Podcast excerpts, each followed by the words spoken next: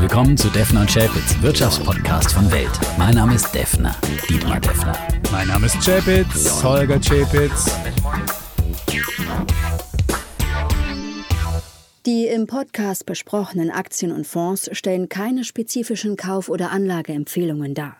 Die Moderatoren und der Verlag haften nicht für etwaige Verluste, die aufgrund der Umsetzung der Gedanken oder Ideen entstehen. Sonderepisode, lieber Defner. In der Ja, es, Tat. Es klingt etwas anders. Es ist Ja, jetzt nicht Episode, ja. es ist nicht Episode 192, sondern es ist eine Sonderepisode, Absolut. weil wir heute nämlich unser Genau. Weltgespräch, wir kommen mit euch, den Hörerinnen und Hörern und den Leserinnen und Lesern von Welt zusammen. Die stellen kluge Fragen und wir haben hoffentlich kluge Antworten. Haben, haben sie gestellt am Dienstagabend schon und Ja. äh, das wird jetzt an diesem Wochenende hier auch als Podcast ausgestrahlt. Gibt es auch noch als Video sogar mal anzusehen, äh, falls wir einigermaßen äh, ein gutes Gesicht gemacht haben. Ja, viele haben sich ja sowieso gewünscht, dass wir mal so Genau. als, als, als äh, Video, als Podcast machen. Ja, und wir stellen uns den Fragen der Welt, Leserinnen und Leser und der Podcast-Hörerinnen und Hörer. Und wir sind ganz gespannt. Wir wissen es zu dem Zeitpunkt ja noch nicht, was da auf uns zukommt. Und wir haben auch äh, quasi einen Bändiger an unserer Seite. Ein Weil Bändiger, genau. manchmal, wenn, wenn, wenn, wenn, so, wenn man Gäste einlädt, na, dann sagt man, da kann man jetzt den Defner und Chapitz nicht einfach so, so ungebändigt auf Das die stimmt. loslassen. Die kennen uns ja vielleicht noch gar nicht. ja. Und da haben sie gesagt, ein Zuchtmeister Ein muss mit dran. Zuchtmeister Ja. Und kein geringeren als. Und jetzt bitte Trommelwirbel. Oh, Professor. Olaf Gersemann. Ja. Olaf Gersemann. Ja, ist, also, der, der, der mittlerweile Corona-Papst von Welt, ja. Also wenn eigentlich im, im, im. Nebenamt, im Hobby ist er ja Ressortleiter Wirtschaft, aber eigentlich ist er Corona-Papst. so ist ne? es. Und wenn einer die Zahlen kennt und äh, der Stadtschreiber, der Corona-Stadtschreiber bei Welt und irgendwann später wird man ihn sicherlich in den Geschichtsbüchern Mhm. auch finden.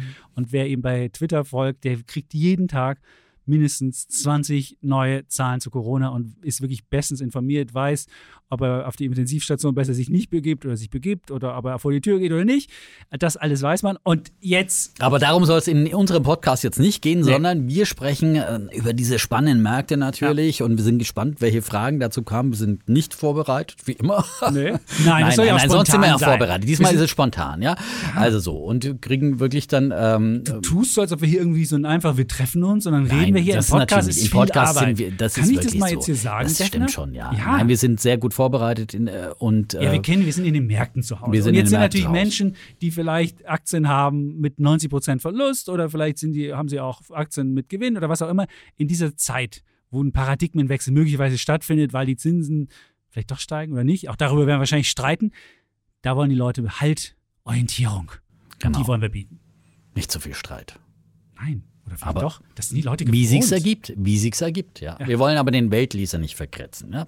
Also äh, lange Vorrede, kurzer Sinn. Äh, das ist unsere Einleitung und äh, ich würde sagen, dann Bühne frei für Fang den auf. Gastgeber des Abends. Meine Damen und Herren, mit hier kommt Olaf Gersemann.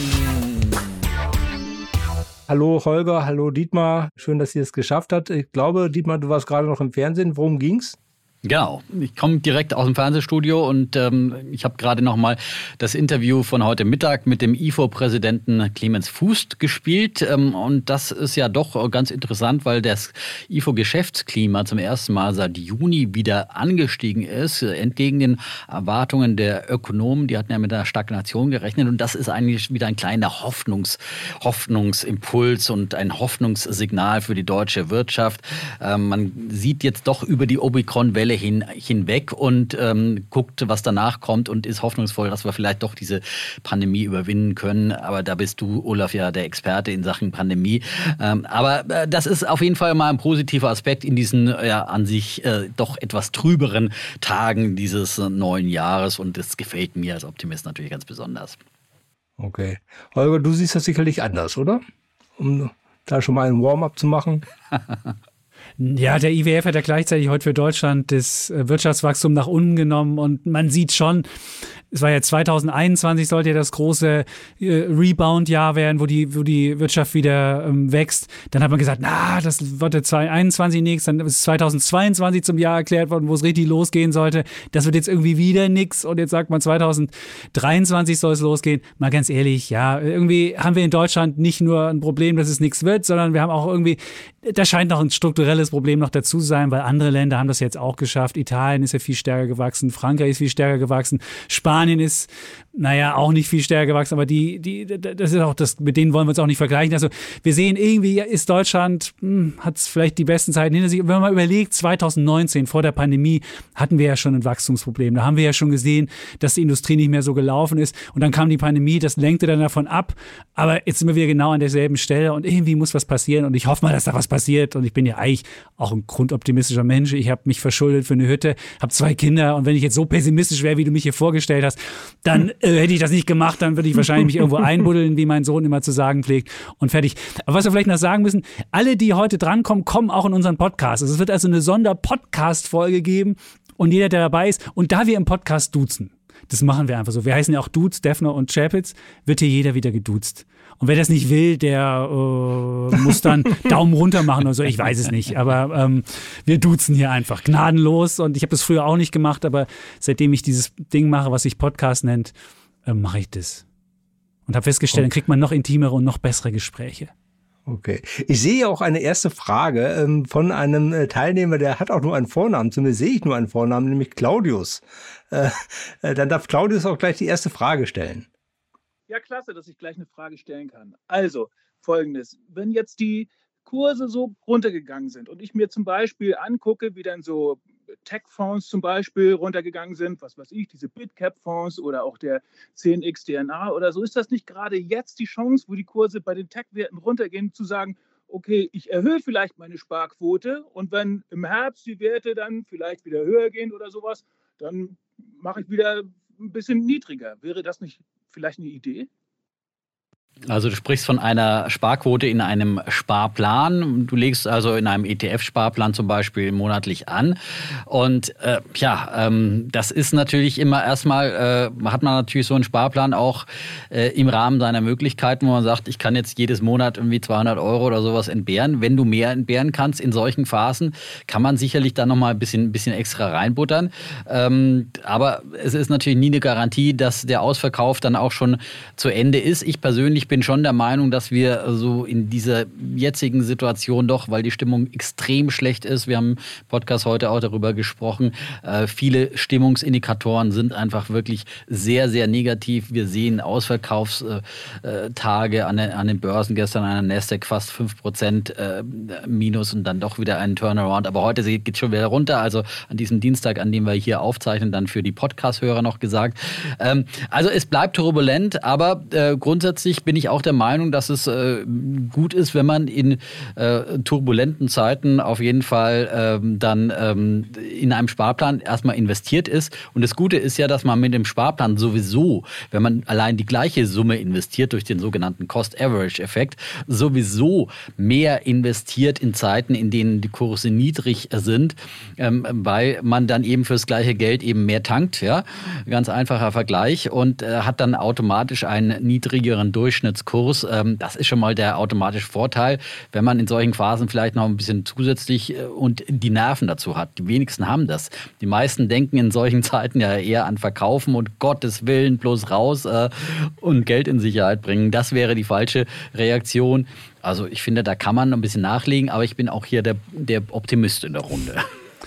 Das stimmt. Wir hatten ja, wir hatten ja bei uns im Podcast Jan Beckers, der die Global BIT äh, Fonds managt.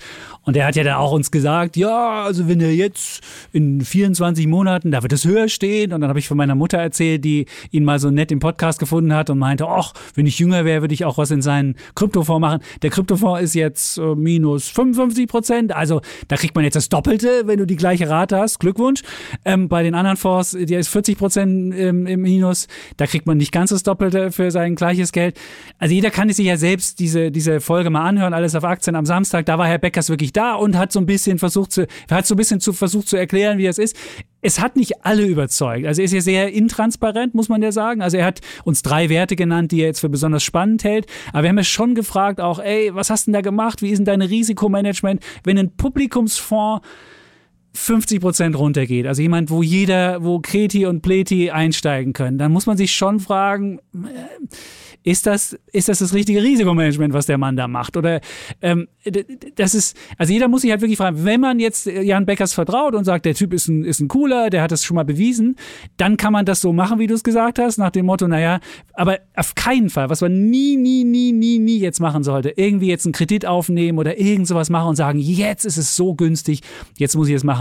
Weil wenn eine Sache die, die 2000er Krise gelehrt hat, dann das, was 30 Prozent gefallen ist, nochmal 30 fallen kann und nochmal 30 fallen kann und nochmal. Und es gibt halt wahnsinnige Überbewertungen. Diese, diese, diese Billigzinszeit hat halt wirklich zu Auswüchsen geführt. Da konnte man teilweise mit Ideen rumgehen und konnte Geld einsammeln. Und im VC-Bereich sind da, sind da Tickets geschrieben worden. Das ist so absurd für irgendwelche kruden Ideen. Und an den Börsen sind Sachen gehandelt worden, die irgendwie Konzeptideen waren, aber wo irgendwie 2030 vielleicht auch mal Gewinne machen. Und wenn man, wenn man sich wie der Delivery Hero Chef hingegangen ist gesagt hat, wir wollen keine Gewinne machen, wir wollen Vision, wir wollen die Welt verbessern, dann ist der Kurs 2% oder 3 gestiegen. Ehrlich, das sind, diese Exzesse müssen erstmal abgebaut werden. Und da wäre ich mir jetzt nicht sicher, ob wir das jetzt schon haben. Sicherlich bei einzelnen Werten, da würde ich, da ich sogar mit Dietmar übereinstimmen, bei einzelnen Werten, die Substanz haben, die einfach jetzt mit in die Stuhl gekommen ist. Aber ob man insgesamt bei Tech jetzt schon den, den Boden gesehen hat, das glaube ich nicht. Ich meine, wir hatten Kursumsatzverhältnisse von 20, von 30, von 40 und man fragt sich so, das ist so nur selbstverständlich hingenommen worden, nur weil es andere Unternehmen gab, die hatten einen 100er. Da sagt man, ja 100, die haben ja auch ein Abo-Modell und machen ja auch irgendwie 2050 mal einen Gewinn. Da ich mir so, hä?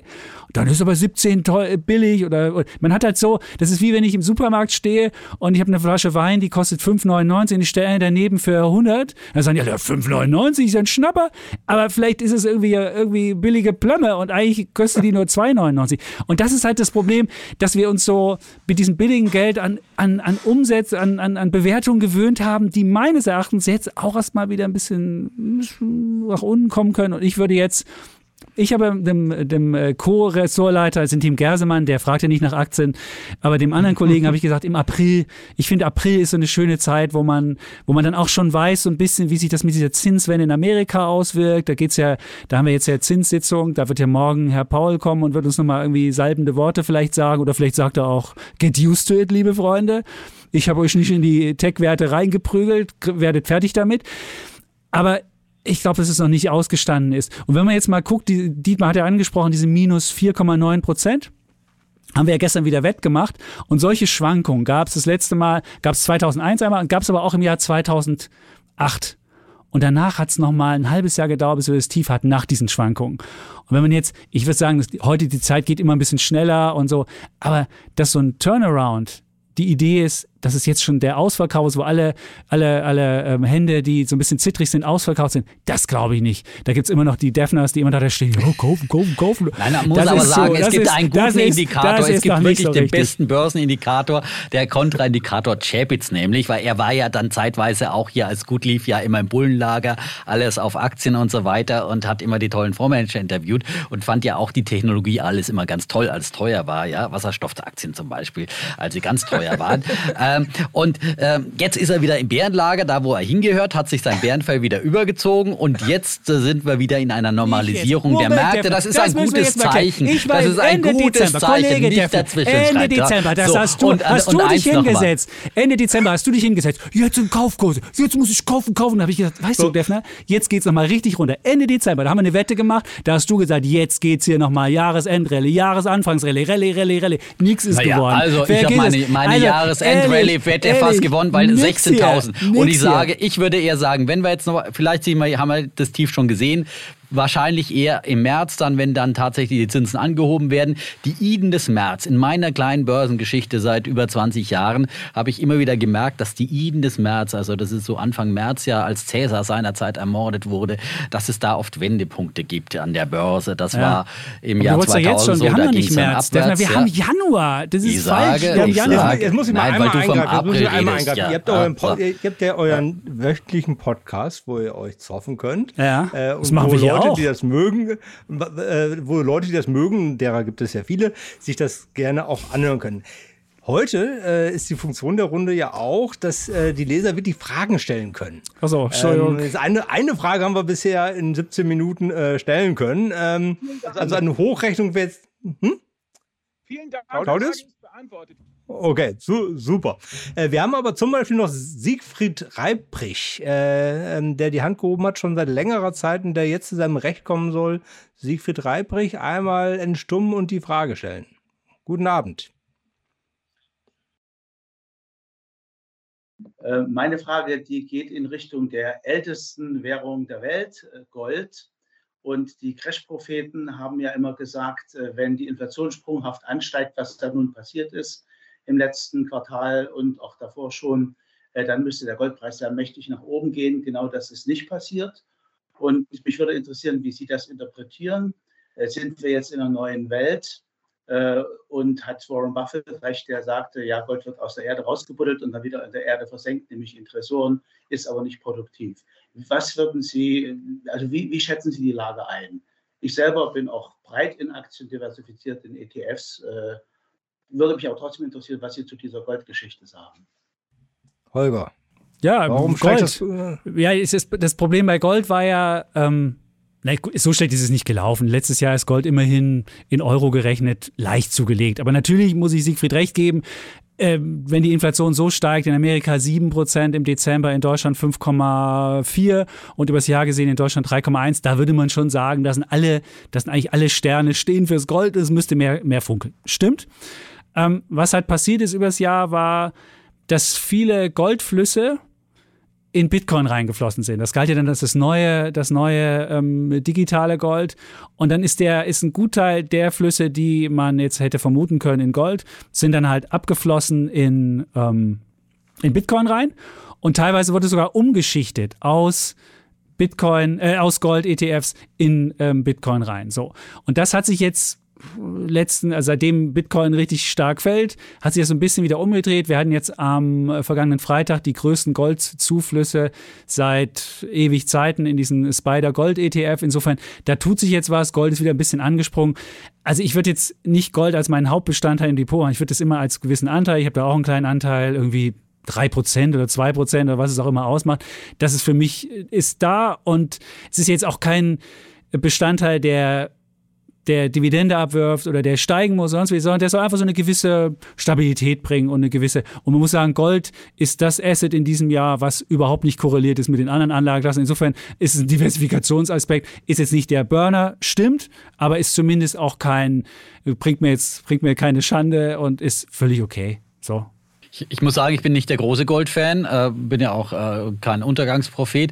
Und ähm, aber ich glaube durchaus, äh, dass einfach aus der antizyklischen Sicht, dass das Gold da doch jetzt wieder etwas Aufholpotenzial hat, weil in der Tat letztes Jahr diese Inflation und Gold kommt nicht vom Fleck, in Dollar verliert sogar äh, aufs Jahr gesehen. Das passt nicht so richtig zusammen. Und deswegen denke ich schon, dass äh, Gold da wieder Aufholpotenzial hat. Und äh, Gold ist mir allemal lieber als dieses pseudo-digitale Gold, weil da haben wir heute im Podcast, kann man sich auch nochmal anhören. Also da bin ich eher bei Nasim Taleb, der sagt, äh, da ist ein innerer Wert von null und Gold kann man sich dann notfalls nochmal um den Hals hängen oder in die Zähne stopfen. Da ist irgendwo ein Wert da im Gegensatz ähm, zu, ähm, zu, zu Bitcoin. Also da würde ich wirklich vorwarnen, das irgendwie als sicheren Hafen oder als ein digitales Gold oder als ein Wertspeicher, was auch immer zu erachten. Wenn man sagt, das ist ein Zock, wunderbar, da kann ich schön schon mal rauf. Hat 50 Prozent verloren ja schon wieder seit November, dieses digitale Gold Gold. Dieser Wertspeicher hat sich halbiert und das passiert ja regelmäßig innerhalb von zwölf Monatsfristen zum zweiten Mal diesmal schon. Und ähm, ja gut, ähm, kann man auch sagen, ist ein Wertspeicher, aber wenn er bloß noch halb voll ist, ist es halt einfach, da ist das Glas dann direkt äh, tatsächlich nur halb voll. Also Gold, eine Idee. Meine Idee ist immer eher Silber, weil ich dann doch eher so ein bisschen auch der Optimist bin und ähm, da auch dieses, dieses Industriemetall noch mit sehe beim Silber. Und ähm, gerade in, bei, im Bereich erneuerbare Energien äh, wird sehr viel Silber äh, gebraucht bei Elektroautos, bei Solarpanelen und so weiter und so fort. Da sehe ich dann auch durchaus nochmal eine industrielle Nachfrage neben dem Aspekt des Edelmetalls. Und es gibt auch Untersuchungen, dass gerade in inflationären Zeiten sich Silber oft dann besser geschlagen hat als Gold, weil wenn die Zinsen steigen, ist das natürlich auch wiederum eine Konkurrenz dann für Gold. Das muss man natürlich dann auch sehen. Und eine Idee sind dann vielleicht auch noch Goldminenaktien. Und jetzt darf der Herr Gersemann einatmen. Ein Teilnehmer, der schon vorab ähm, eine ganze Reihe von Fragen gestellt hat und auch jetzt die Hand gehoben hat, ist Lars Eilert. Ähm, der soll jetzt zu seinem Recht kommen. Weil der hat eine ganze Reihe an Fragen, wenn ich das richtig sehe. So. Ich, äh, also ich bin persönlich sehr interessiert und auch engagiert in einem Asset, was wir noch gar nicht besprochen haben, ist auch mit Gold verbunden, das berühmte Betongold. Und zwar ähm, eine Situation, hatte ich ja auch immer geschrieben. Äh, ich hatte, bin in der guten Situation, Ende 2019 äh, investiert zu haben. Die Preise galoppieren, galoppieren, galoppieren. Preissteigerung von Ende 2019 ist jetzt schon 35 Prozent. Und freut mich natürlich immens. Also die richtige Entscheidung. Aber jetzt kommt's. Die Zinsen steigen ja bereits. Äh, es ist eindeutig.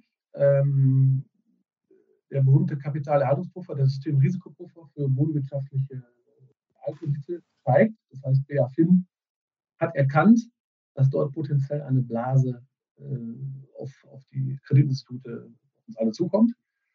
Und jetzt stelle ich die Frage, ähm, ist vielleicht in nicht allzu ferner Zukunft der Zeitpunkt, wo man hier wieder investieren kann, weil ähm, viele Leute haben investiert in Betongold aufgrund der niedrigen Zinsen, ganz klar. Die Finanzierung ist massiv auf Kante genäht. Das heißt, zehnjährige Zinsbindung, vielleicht fünfjährige Zinsbindung, äh, Tilgungsrate 1%, irgendwas in der Region. Die Zinsen steigen, äh, die Zinsbindung läuft aus und ich bin der festen Überzeugung, dass in nicht allzu ferner Zukunft eine Menge Finanzierung platzen werden. Vielleicht platzt dann sogar die Blase.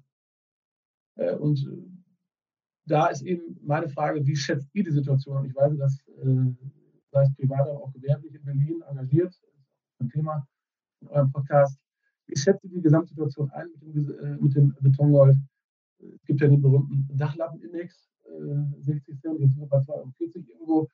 Das heißt, äh, die Braunpreise sind nach wie vor sehr hoch. Und ergänzend dazu kommt, die KfW hat ja gestern bekanntermaßen alle Fördermaßnahmen eingestampft ähm, und das dürfte auch bekannt sein, der Baustein KfW ist im Rahmen einer Baufinanzierung traditionell ein sehr, sehr großer Bestandteil gewesen. Und ich stelle mir gerade die Frage, wie die Leute, äh, die geplant haben, äh, wie das noch laufen soll. Also Gesamteinschätzung, ich habe Sie gefragt, jetzt einfach die Gesamteinschätzung Betongold, äh, wie kann es dort weitergehen?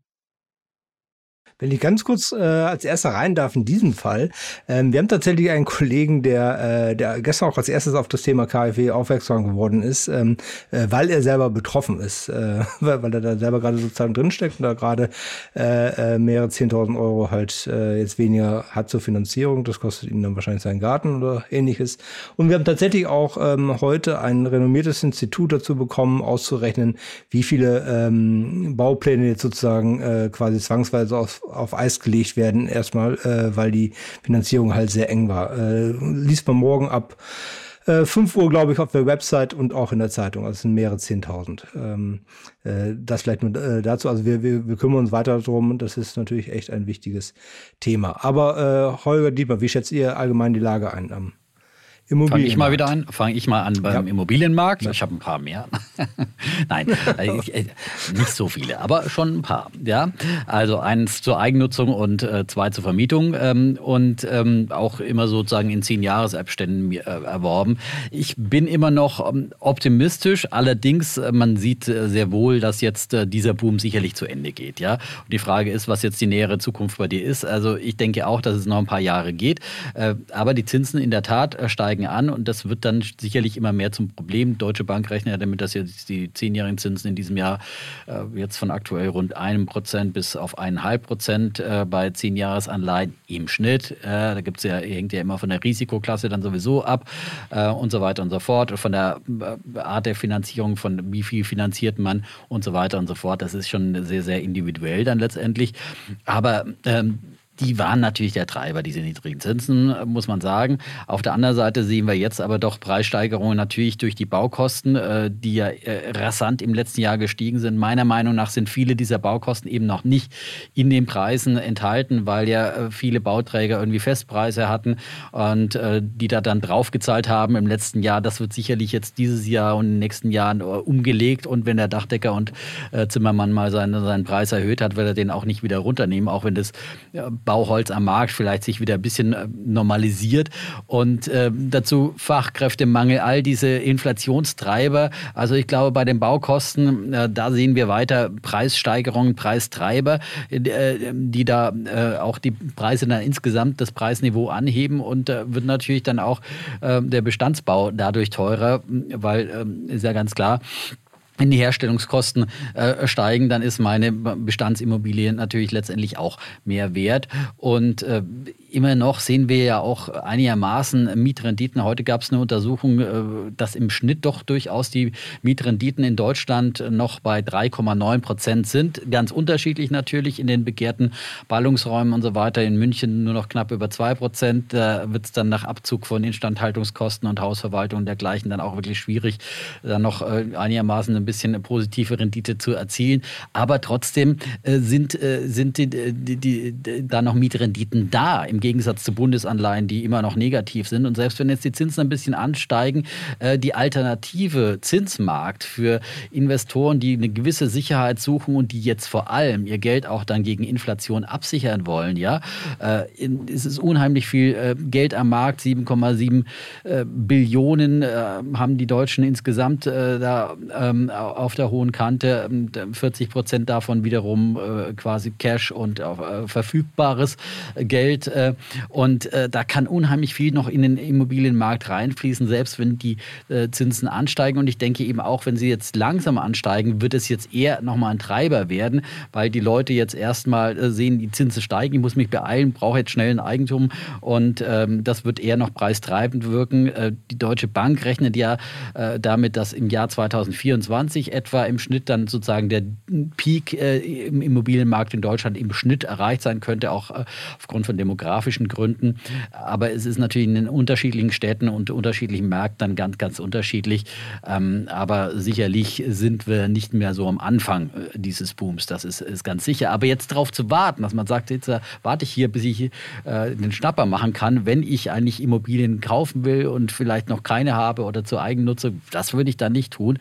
Ähm, aber ähm, das, bis es, das, ob es da so einen deutlichen Rücksetzer jemals geben wird, das ist nochmal eine andere Frage, weil wir in Deutschland ja dann doch zwar äh, teilweise gibt es hohe Finanzierungen, aber der, der, Großteil ist ja dann doch eher mit 80 Prozent finanziert und, und fällt nicht gleich quasi ähm, ähm, ähm um, wenn, ähm, wenn hier die Zinsen steigen. So viel von mir erstmal. Gut, kurze, kurze Rede von mir. Also man merkt, Dietmar hat noch nie selbst gebaut, sondern hat immer nur gekauft, wenn es fertig war. Wenn die Preise steigen, wird das sofort nein, weitergeben, nein, nein, egal was vorher vereinbart war. Kannst du völlig vergessen. Dann sagt der Typ, ich baue nicht mehr. Ja, ist schön. Dann sagt der Typ, der irgendwann so, nee, tut mir leid, läuft nicht mehr und kommt nicht mehr. Der, der Baumarkt ist, ein, ist nicht so einer, wo du, wo du vertrauensweckende Maßnahmen hast, sondern sagen die einfach so, ja, dann schönen Tag noch, morgen leider nicht mehr wie auf der Baustelle. Also wir haben das in Berlin häufiger erlebt und es wird immer teurer und wenn dann die Dachlatte so teuer ist, wie Lars erzählt hat, dann wird es auch weitergereicht und dann brauchst du nicht, heißt es nicht so, erst bei, bei dem nächsten Haus mache ich das und so sofort gemacht. Das wäre die erste Sache, wo ich unterschiedlicher Meinung bin und ich glaube schon, ähm, die Frage ist ja, 7,7 Billionen haben die Deutschen als Geldvermögen. Ja, ist aber nicht gleich verteilt, dummerweise, sondern es gibt ein paar, die haben ein bisschen mehr und die meisten haben nicht so viel. Und ich würde halt vermuten, dass bei diesen Preisen einfach die Käufer, die, die Käufer, die sich das leisten können, einfach nicht mehr da sind. Jetzt muss man sich fragen, wer kann jetzt noch weiter kaufen, um diesen Boom nach oben zu bringen? Ich würde dir nicht sagen, dass es einen Crash gibt. Ähm, Klar, Lars, ich würde auch darauf vertrauen, dass man irgendwann mal Abstauber kriegt, wenn jemand äh, zwangsliquidiert wird. Das wirst du wahrscheinlich irgendwann kriegen. Da kannst du wahrscheinlich drauf warten, wenn, muss ja nur gucken, wann ist der Boom losgegangen, wann gibt es die Refinanzierung wahrscheinlich. Aber ich frage mich halt, wer kann das machen? Nun muss man sich fragen, okay, würden das Institutionelle machen? Wenn aber die, die Kurs-Gewinn-Verhältnisse oder die Bewertungen bei anderen Assets nach unten gehen, dann kann es nicht sein, dass in München oder Berlin ein KGV, man kann ja immer rechnen, wie viel mal Miete muss ich kaufen. Also nehmen wir an, wir haben Vervielfältiger in, in, in, in Berlin von 40, dann kann ich ja 100 durch 40 teilen, dann weiß ich, was das äh, Kurs-Gewinn-Verhältnis ist. Und weiß, weiß was, es, was es in etwa ist, beziehungsweise nicht falsch, falsch gesagt, das Kursgewinnverhältnis ist natürlich 40, wenn ich 40 mal Miete kaufe. So. Und wenn aber jetzt andere Assets auch die Kursgewinnverhältnisse runtergehen, dann kann äh, ich als Institutioneller nicht mehr sagen, dann ist eine, eine, Mietwohnung in München noch attraktiv oder da attraktiv. Dann kann ich entweder versuchen, irgendwie mehr aus den Leuten rauszuholen, damit ich irgendwie da eine höhere Rendite kriege. Aber es, es hängt ja alles miteinander zusammen. Und wenn die, wenn die, wenn die Bewertungen rausgelassen werden an einer Stelle, werden die auch woanders fließen. Das wird bei Venture Capital sein, das wird beim Immobilienmarkt sein, das wird bei ganz vielen Stellen passieren. Deswegen, die Privaten, kann ich mir vorstellen, können sich es nicht mehr leisten und die Institutionellen werden vielleicht irgendwann sagen, nö, das ist mir zu teuer. Oder vielleicht nur noch da, wo, wo wo, Mieter viel Geld haben und wo ich was rausholen kann. Aber in der Breite, glaube ich, ist der Immobilienboom in Deutschland würde ich sagen. Wir haben ja gewettet auch im Podcast letzte Woche, man kann sich das noch anhören. Ich würde sagen, da geht nur noch Steigerung im, im Rahmen der Inflationsrate nach oben. Wir hatten ja letztes Jahr 15 Prozent, ist ja völlig absurd, 15 Prozent.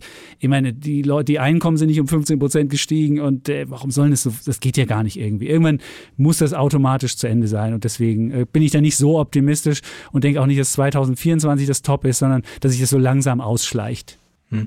Ähm, jetzt vielleicht eine Anschlussfrage ähm, von äh, einem Teilnehmer, nämlich äh, Philipp Hinsdorfer, der vorher auch schon eine Frage äh, eingereicht hatte per Mail und jetzt die Hand gehoben hat. Ähm, das würde, glaube ich, ganz gut passen. Der hatte eine Frage zu Zinsen, glaube ich. Ne? Also meine Frage war, sind wir in einem Bärenmarkt? Und zweite Frage in dem Zusammenhang, wie viel Zinserhöhung ist bereits im Markt eingepreist? Also ich habe einfach, ich möchte einfach ein Gefühl dafür bekommen. Also es sind ja wichtige, wichtige Unterstützungslinien gebrochen worden, der 200-Tages-Durchschnitt. Es sieht aus wie eine SKS-Formation. Ähm, SKS es könnte also noch weiter nach unten gehen. Und ähm, die, die Tech-Werte sind im Bärmarkt-Territorium, ähm, zum Beispiel der ARK-Phone von Cathy Woods. Und das sind, ist alles nicht schön. Ja, und wäre halt die Frage, wann, wann kann man wieder kaufen? Schön, das ist, die, das ist die Überschrift heute in unserem Podcast. Also wer heute rein oder ist genau die Frage da, da sind wir unterschiedlicher Ansicht. Der, der Defner würde sich heute schon auf Schnäppchenjagd begeben, ich würde da noch ein bisschen warten. Stefan, vielleicht erzähl, fängst du an. Du bist ja, ja der Optimist. Ja. Okay. Das ist ja auch hier, du musst ja für die gute also, gesagt, Also gerade, äh, man muss ja, also wenn die, sind wir in einem Bärenmarkt? Äh, Bärenmarkt ist ja dann immer äh, quasi, wenn man 20 Prozent verloren hat vom äh, Top-Definition äh, und da sind jetzt die großen Indizes noch nicht drin, aber sehr wohl natürlich äh, viele Tech-Werte und auch der ARC-Fonds, der über 50 Prozent verloren hat und auch der Beckers-Fonds und so weiter und so fort. Also Tech der zweiten und dritten Reihe und ich bin da selber investiert investiert. Äh, wenn du den Podcast hörst, du weißt ja, dass ich da gerade in, in diesem ähm, ähm ja, äh, äh, hinteren Reihen Tech-Segment, die natürlich besonders auf die Mütze bekommen haben, wo es dann eben auch schon Kursverluste von, vom Top her äh, von 90 Prozent äh, gibt. Da ist ja aber auch mal die Frage, ob man natürlich sollte man nie am Top einsteigen und äh, so, sondern wenn man vorher im Corona-Crash eingestiegen ist, hat man teilweise immer noch Gewinne. Also ist immer die Frage der Einstellung, aber es ist trotzdem auch, wenn man vom Top wieder 90 Prozent verliert, einfach nicht schön. Das ist vollkommen richtig, ja. Und die Frage, wo ist das Tief, das ist auch immer, das kann man letztendlich nie, äh, nie richtig treffen. Ähm, deswegen wäre meine Idee, dass man jetzt sagt, äh, wenn ich Geld zur Schnäppchenjagd habe, mache ich ein Drittel jetzt, äh, dann meinetwegen ein Drittel im März in der Hoffnung, dass wir da das Tief erreichen. Das wäre, wie gesagt, so um die Zinssenkung, äh, Zinsanhebung der amerikanischen Notenbank, weil du fragst, wie viele Zinsanhebungen sind eingepreist. Ich denke mal, aktuell sind das eher vier Zinsanhebungen, äh, die eingepreist sind. Und dann ist ja nochmal die Frage, werden sie nochmal zusätzlich Liquidität abschmelzen, ihre Bilanz äh, schon zu Beginn ähm, abzuschmelzen. Da erhofft man sich ja dann von, äh, von der am Mittwoch stattfindenden morgigen Anhörung und Pressekonferenz und Zinsentscheidung der FED dann mehrere Erkenntnisse. Ähm, aber das nur nochmal gesagt für die Podcast-Hörer, die vielleicht das Ganze später hören. Also wir sind noch vor dieser äh, mit Spannung erwarteten FED-Sitzung. Ähm, aber das wäre so mein Szenario und mit ein Drittel Branchen dann äh, dreimal versetzt ein, einsteigen, wenn es größere Beträge sind, äh, dann kann man auch noch mal, dann kann man vielleicht auch noch mal äh, auf Zehnteln, das ganze Zehnteln und im Laufe des Jahres verteilen. Und dann denke ich mal, sollte das Schlimmste dann äh, überwunden sein. Und dann hat man sich auch wieder an diese Zinsanhebungen gewöhnt. Und das haben wir in den letzten Podcasts auch immer wieder gesagt, die Phasen der Zinsanhebungen waren eigentlich historisch äh, seit äh, den 80ern dann die besseren Phasen Phasen für die Aktienmärkte, vor allem für Technologiewerte, weil Phasen der Zinsanhebung natürlich in der Regel auch stattfinden in Phasen, äh, wo es auch wieder konjunkturell anspringt, wo Unternehmensgewinne wieder steigen. Und das ist dann doch immer das Entscheidendere dann für Aktien als nur das Zinsumfeld. Und äh, eine Alternative äh, sind Anleihen ja ohnehin nicht bei 7% Inflation jetzt im Dezember in den USA. Wenn ich da ein paar mickrige Prozentpunkte dann für meine äh, zehnjährige Staatsanleihe kriege, dann habe ich immer noch einen sehr, sehr negativen Realzins. Die Frage, die ich mir immer stelle, ist, wie weit kann die FED überhaupt die Zinsen anheben? Und was wird mit der Inflation langfristig passieren? Das sind so meine zwei Fragen, die ich mir stelle. Und das ist auch eine, die wir immer strittig bei uns im Podcast berühren. Ich kann mir gar nicht vorstellen, dass die FED zu sehr an. Ich kann mir vorstellen, dass sie nur bis eins kommt und dann drehen die Märkte durch. Und dann ist halt die Frage, was macht man dann? Und ich bin nicht der Ansicht, dass wir jetzt einen normalen Zinserhöhungszyklus haben. Dafür ist die FED viel zu spät. Ich meine, normaler Zinserhöhungszyklus, da ist, da springt die Konjunktur an, da geht der Arbeitsmarkt hoch. Das hat der Arbeitsmarkt schon 2000 20 gemacht in Amerika. Hätte man da schon anziehen müssen. Hat niemand gemacht. Und die Fed ist viel zu spät dran. Also behind the curve heißt es so schön. Und deswegen werden wir jetzt in meinen Augen keinen klassischen Zinserhöhungszyklus haben, der darauf fußt, dass wir tolle Konjunktur, tolle Unternehmenszahlen, die Unternehmensgewinne sprudeln längst. Das ist, das ist schon alles längst gemacht. Die Fed ist viel zu spät, muss jetzt irgendwie schnell noch die, die Bilanz irgendwie, die, die Anleihekäufe abschmelzen. Also insofern, ich glaube das nicht. Ich frage mich halt, ist diese, diese, dieser sogenannte Fed-Put, den wir, den wir ähm, früher immer hatten, dass wenn der Markt 20 Prozent fällt, dass dann die Fed kommt und äh, sagt, ach, wir machen, wir hören auf mit den Zinsanhebungen oder ach, wir müssen aufpassen mit der Konjunktur, ob der noch vorhanden ist oder nicht. Und das hängt wahrscheinlich auch maßgeblich davon ab, ob die Inflation langfristig oben bleibt oder ob sie wieder runtergeht. Und da gibt es ja diese zwei wir würden sagen, diese zwei Kräfte. Die eine Kraft ist, dass wir Arbeitskräftemangel haben. Das ist ja eine, Riesenkraft. Wir haben überall weltweit Fachkräftemangel und jetzt haben wir so einen, so einen Arbeitnehmermarkt und dann müssen höhere Löhne, können da gezahlt werden. Und das ist eine Sache, die, die für, für höhere Sachen und insgesamt dieser demografische Wandel. Auf der anderen Seite haben wir, was dagegen spricht, haben wir technologischen Fortschritt. Wir können ja dann versuchen, irgendwie statt der, statt der Bedienung im Café einen Roboter einzusetzen, die dann den Kaffee bringt oder so und können versuchen, da Kostensteigerungen rauszunehmen diese beiden Sachen haben wir, die wir gegeneinander halten müssen. Und da weiß ich noch nicht, wie es ausgeht. Ich war bisher immer der Ansicht, die Inflation wird irgendwann wieder runtergehen und dann muss die Fed auch gar nicht so weit gehen. Aber wenn sie jetzt nicht runtergeht, dann ist halt die Frage, wird die Fed eher die Märkte dann stützen oder wird die Fed eher die Inflation bekämpfen? Und für den Fall würde ich immer noch denken, sie wird eher die Märkte stützen, weil sie einfach in den letzten Jahren das immer gemacht hat oder der Fedput immer da war und das auch weiterhin so sein wird. Aber das ist halt die Unsicherheit und das wird gerade so ein bisschen ausgefochten und deswegen geht es immer so stark hoch und runter und jeder fragt sich, was ist denn da los? Sehr schön. Holger, vielen Dank. Ähm, wir haben weitere Fragen. Frank Ladner hatte sich gemeldet. Ja, vielen Dank. Die Frage passt auch, glaube ich, jetzt ganz gut zu dem, was, äh, was Holger gerade gesagt hat. Ähm, mich treibt auch ein bisschen die längerfristige Perspektive rum. Ich bin Kind der 70er Jahre, in den 70ern groß geworden und äh, kennen, sagen wir aus der Vergangenheit auch noch durchaus, äh, was da so los war und was die Diskussion zu Hause war mit äh, Zinsen und Geld und vorwärts und rückwärts. Und so ein paar Parallelen sehen wir ja durchaus, die du gerade auch angesprochen hast, Volker. Also steigende Kosten, steigende Arbeitskosten, der Faktor Arbeit wird verknappt. Äh, wir haben eine, ähm, ja, äh, Klimathematik vor uns, da passiert ganz viel. Wir haben eine massive Transformation, die politisch gewollt zu entsprechend höheren Energiepreisen führt. Also sagen wir, gewisse Parallelen sind erkennbar, die dann natürlich schon ein bisschen zur Frage führt, äh, wie ich grundsätzlich äh, die Perspektive für die nächsten Jahre sehe. Ich bin Indexinvestor, also langfristig, äh, spare für die Rente alles Geld, was ich jetzt irgendwie die nächsten Jahre nicht brauche. Ähm, stelle mir trotzdem mal die Frage, was sagen wir die richtige Aufstellung für ein Depot sein kann und auch für die laufende Sparrate, ne? also ganz klassisches Modell.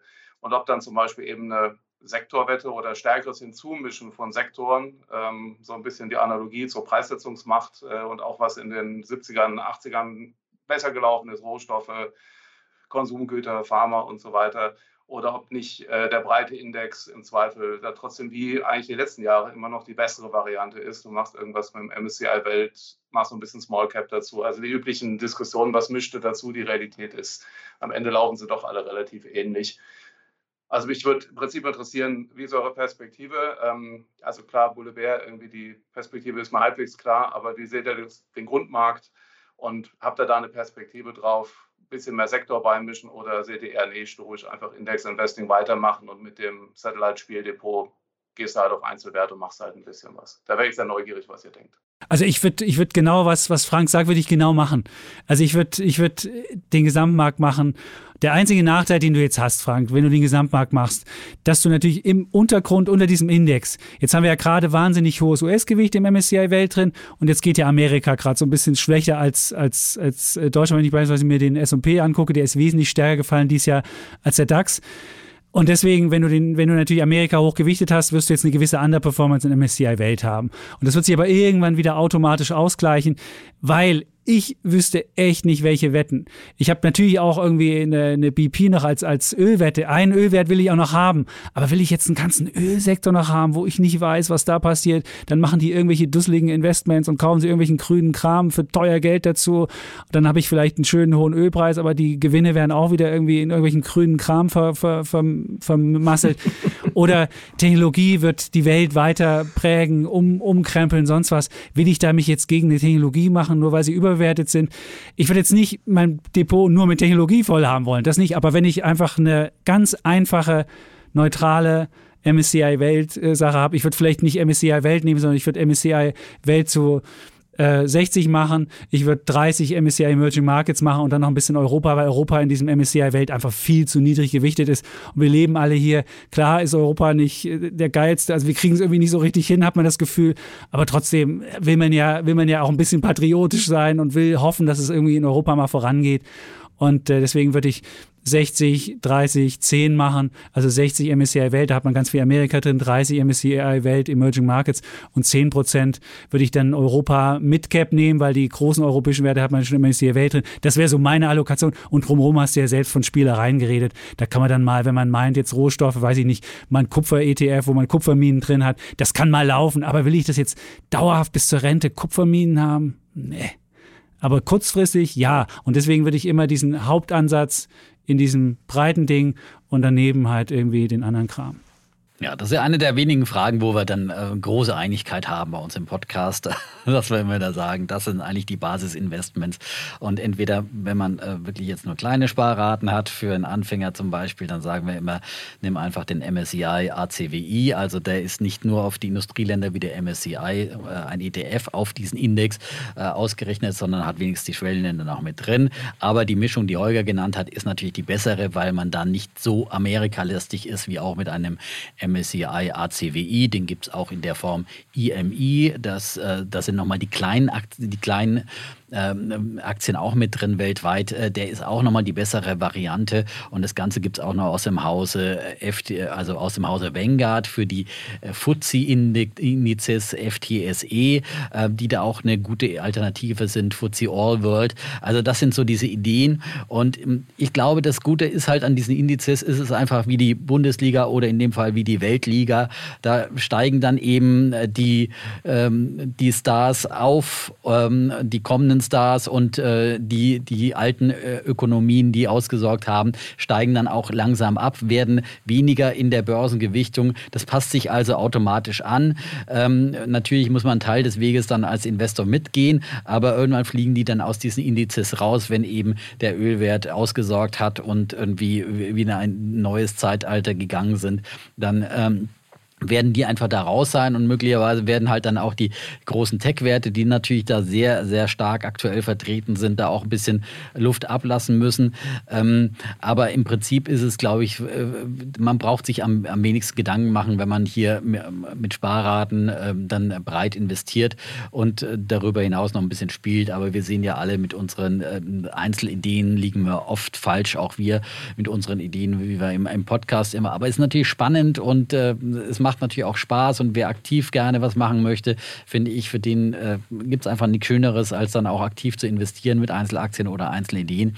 Und ähm, eins noch, du hast ja angedeutet, äh, ja, so ein Szenario der ja, längerfristigen Inflation, da glauben wir beide ja auch dran. Ich glaube, das sind diese Trends, die du genannt hast, äh, Demografie und durchaus auch die Dekarbonisierung. Das wird einfach viel, viel Geld in Anspruch nehmen, der Umbau hin zu erneuerbaren Energien.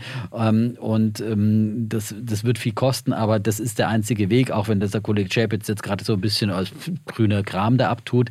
Äh, wir müssen die Probleme Nein, dieser Welt lösen. gar nicht. Ich will nicht, ich will nur sagen, die, oh. die Ölkonzerne haben einfach zu viel Geld noch und in voller Hektik und die ja. Investoren wollen, dass da schnell was passiert. Verzweifelt. Und man hat das gesehen, Shell, und dann machst du ja. verzweifelt irgendwelche schlechten Investments und sagst, genau. oh, ich habe mir noch, noch einen Park gekauft und zu völlig überteuerten Preisen und das ist dann halt keine Rendite. Ich habe nicht gesagt, dass man das nicht machen soll, um Gottes Willen. Ich meine nur, in diesem Druck, den die gerade haben und dem vielen Geld, was sie leider jetzt, was heißt leider, was sie durchs Öl noch haben, machen sie falsche Entscheidungen. Das ist alles. Also überhaupt nicht, ich will hier überhaupt keine grüne Transformation hier schlecht gut, reden. Dann ist ja gut, dann wollte ich bloß, ich wollte bloß diese Ausdrucksweise Nein. noch mal ganz kurz so, aufgreifen jetzt, äh, und äh, sagen, der Gersemann ist noch nicht dran. Nein, aber genau. ich, glaube, ich glaube, da ist man breit aufgestellt. Aber grundsätzlich ist natürlich so eine Phase, wo es eine Stagflation gibt, ist immer die schwierigste Phase zum, zum Investieren. Das ist auch ganz, ganz klar. Ich, ich, glaube aber nicht, dass es eine längere Stagflation geben wird. Ich glaube schon, dass wir auch vor allem wieder richtig Wachstum kriegen. Wir kommen jetzt dann irgendwann mit Wumms raus aus dieser äh, langen äh, Pandemie und dann ist einfach viel Nachholbedarf. Allein die Leute, die sich alle neue Autos kaufen wollen, wenn die Chips wieder da sind. Also ich habe da, ich glaube eher, dass die äh, in diesem Jahr und darüber hinaus hinaus dann die Konjunktur stärker wächst, als der IWF das vielleicht jetzt vorausahnt, weil die Ökonomen sind jetzt alle so vorsichtig. Letztes Jahr haben sie daneben gelegen, weil sie alle zu optimistisch waren. Jetzt sind sie pessimistisch und dann sind sie, sind sie, liegen sie wieder daneben. Die Ökonomen liegen ja immer daneben. So. Ja, sie, haben nur bei, sie haben nur bei Deutschland, sie haben nur bei Deutschland daneben liegen. Und ich will nur eine Sache, weil ich hier, ich habe mir jetzt einfach mal den MSCI Welt aufgerufen, so einen klassischen Sparplanfonds von iShares, den MSCI World Core ETF, und der ist von der Spitze jetzt gerade mal 5,8 Prozent runter. Also wer jetzt heult wegen 5,8 Prozent, da muss ich sagen, da habe ich jetzt wenig Mitleid mit. Und wirklich 5,8 Prozent, also wer breit anlegt und wirklich nicht mit Einzelwerten zockt, hat 5,8 Prozent verloren.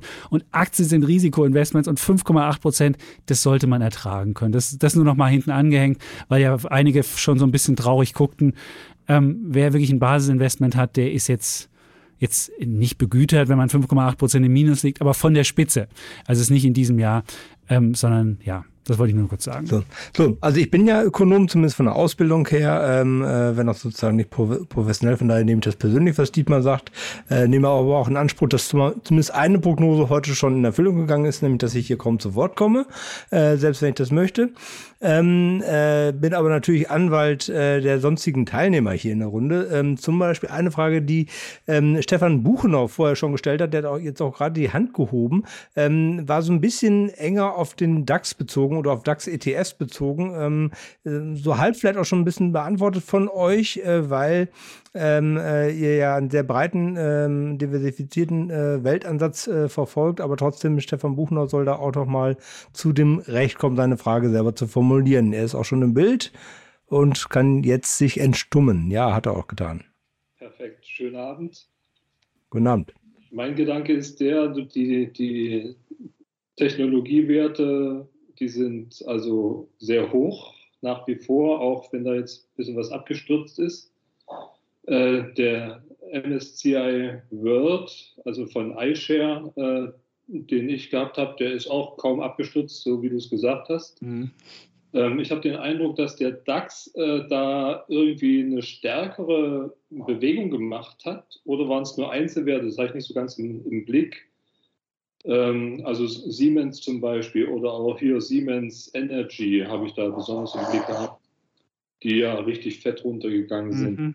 Und deswegen mich interessiert jetzt äh, die, die Frage äh, für und wieder, äh, auch aus, ich bin da auch sehr, äh, sag mal, lokal orientiert und würde gerne also auch, auch so deutsche Wirtschaft und das finde ich prima. Und mein Großvater, der hat bei Siemens mal die Lehre gemacht und so. Und da hängt ein bisschen was am DAX. Wo, äh, wo seht ihr die Chancen? Wo seht ihr die Probleme? Dann fange ich gleich mal an. Ja, also der DAX hat ja natürlich auch ein bisschen Aufholpotenzial. Grundsätzlich im letzten Jahr hat er doch deutlich schwächer performt als die amerikanischen Märkte. Natürlich, äh, weil uns da schon auch wiederum die, die Technologiewerte teilweise gefehlt haben. Äh, wir haben jetzt ja den DAX aufgerüstet auf 40 Unternehmen letztes Jahr. Da sind jetzt eben ein paar Neulinge mit dabei. HelloFresh, äh, Zalando, äh, Sartorius, wie sie alle hießen. Das waren aber alles so äh, Pandemiegewinner. Die kommen jetzt eher erstmal wieder so ein bisschen unter die Räder seitdem sie eigentlich im DAX sind, sind eher Belastungsfaktoren statt irgendwie die Gewinntreiber der Zukunft. Man muss sagen, für den DAX insgesamt spielen die auch nicht so eine große Rolle, weil die eben auch nicht so stark gewichtet sind. Ähm, und dann gibt es halt eben noch die alten Flaggschiffe wie Siemens und Konsorten. Ähm, ich glaube schon auch, dass der DAX äh, äh, Aufholpotenzial und ähm, mehr Potenzial in diesem Jahr möglicherweise als Amerika hat, weil er eben noch nicht so gut gelaufen ist und weil die deutsche Wirtschaft eben abhängiger ist von der Konjunktur, eben nicht nur Siemens, sondern auch die Autobauer. Die hatten ihre Probleme mit dem Chipmangel zum Beispiel. Die, die haben ja alle, die haben ja keinen, das Gute ist ja, die, ist ja nicht so, dass keiner diese Autos haben will, sondern äh, die könnten ja Autos verkaufen en masse, aber sie können momentan nicht liefern. Aber sobald diese Chip-Problematik, dieses Damoklesschwert abgehängt wird, dann ähm, können sie dann äh, noch mehr liefern und, und dann laufen dann auch wieder die Geschäftsbücher und trotzdem haben sie ja auch in diesen Zeiten äh, der Chip Chipkrise auch gut verdient, weil sie die Chips dann vor allem in die teuren Autos eingebaut haben. Das ist auch ein Vorteil. Also ich glaube eine DAX, wir haben eine DAX-Wette am Anfang des Jahres gemacht. Ähm, ähm, ich bin da in der oberen Range der, der Analysten. Da äh, gab es ja auch äh, von 15.000 bis 18.000 ungefähr die Prognosen. Ich habe gesagt, ich traue dem DAX schon nochmal die 18.000 zu. Äh, in Zeiten eben der Konjunkturerholung, darauf setze ich. Und dass wir, und das hat heute zum Beispiel der IFA-Chef Fuß auch wieder gesagt, sie rechnen schon damit, dass man dann im Frühsommer aus der Pandemie rauskommt und dann es immer mehr diese ähm, Aufholeffekte gibt. Ein Risiko ist immer noch China mit der No-Covid-Strategie dort, dass dort immer wieder es noch zu Unterbrechungen kommt, dass dort immer wieder dann die Lieferketten unterbrochen werden und eben die Zulieferteile dann wiederum für die deutsche Industrie da auf der Strecke bleiben könnten. Aber äh, ich denke schon, dass wir dann diese 18.000 auch im DAX, auch wenn sie jetzt vom heutigen Gesichtspunkt und vom heutigen Tag aus doch schwerer erreichbar sind als noch zum Jahresanfang, wo wir knapp bei 16.000 waren, ähm, aber ich glaube, das ist durchaus noch drin. Ja, ich habe 16.600 getippt beim DAX, also nicht ganz so optimistisch. Aber ich sehe auch so, dass in diesem Jahr, ähm, habe ich sogar eine Wette gegen einen Investor gewettet, dass der DAX besser läuft als S&P 500, weil im S&P 500 mehr so Wachstumswerte, die hoch bewertet sind. Auch die Bewertungen im S&P 500 sind viel höher als beim DAX. Der DAX ist immer noch relativ moderat bewertet. Und deswegen traue ich dem DAX ein bisschen mehr zu, aber eben nicht so viel, weil die, die Neubewertung wird halt alle treffen. Und mich hat das schon genervt, wenn man, Siemens Energy bin ich selbst Aktionär, wenn man eine grüne Energiewende hat und Siemens Gamesa irgendwie fünfmal hintereinander mit einer Gewinnwarnung um die Ecke kommt, das finde ich halt wirklich und jedes Mal die gleiche Begründung, oh, die Rohstoffkosten sind gestiegen. Ja, ey, irgendwann muss ich mal kapiert haben, dass die Rohstoffpreise gestiegen sind oder andere andere Buden kriegen es auch nicht hin. Also irgendwie dieser ganze grüne Sektor finde ich nervt mich. Ähm, der DAX ist jetzt vom Hoch 8% gefallen, äh, das ist schon ein bisschen mehr als MSCI Welt, aber weniger als Amerika ja, also ich, ich, ich würde dem DAX ein bisschen mehr zutrauen in diesem Jahr, aber ich würde langfristig wirklich die lokal, also diese, diese, diesen, diesen Lokalpatriotismus abbauen und würde sagen, so schön es ist, bei Siemens zu arbeiten, aber ich muss nicht noch irgendwie zu viel Siemens haben, sondern würde lieber immer breiter anlegen. Und ich bin nicht, wenn ich jetzt sehe, wie die neue Regierung gestartet ist, bin ich jetzt nicht so optimistisch, dass ich sage, ey, das ist so geil, was die machen. Da muss ich jetzt in Deutschland noch richtig fett, ähm, vielleicht auch noch MDAX kaufen oder sonst was. Und ich denke so, oh, wir werden so schlecht regiert.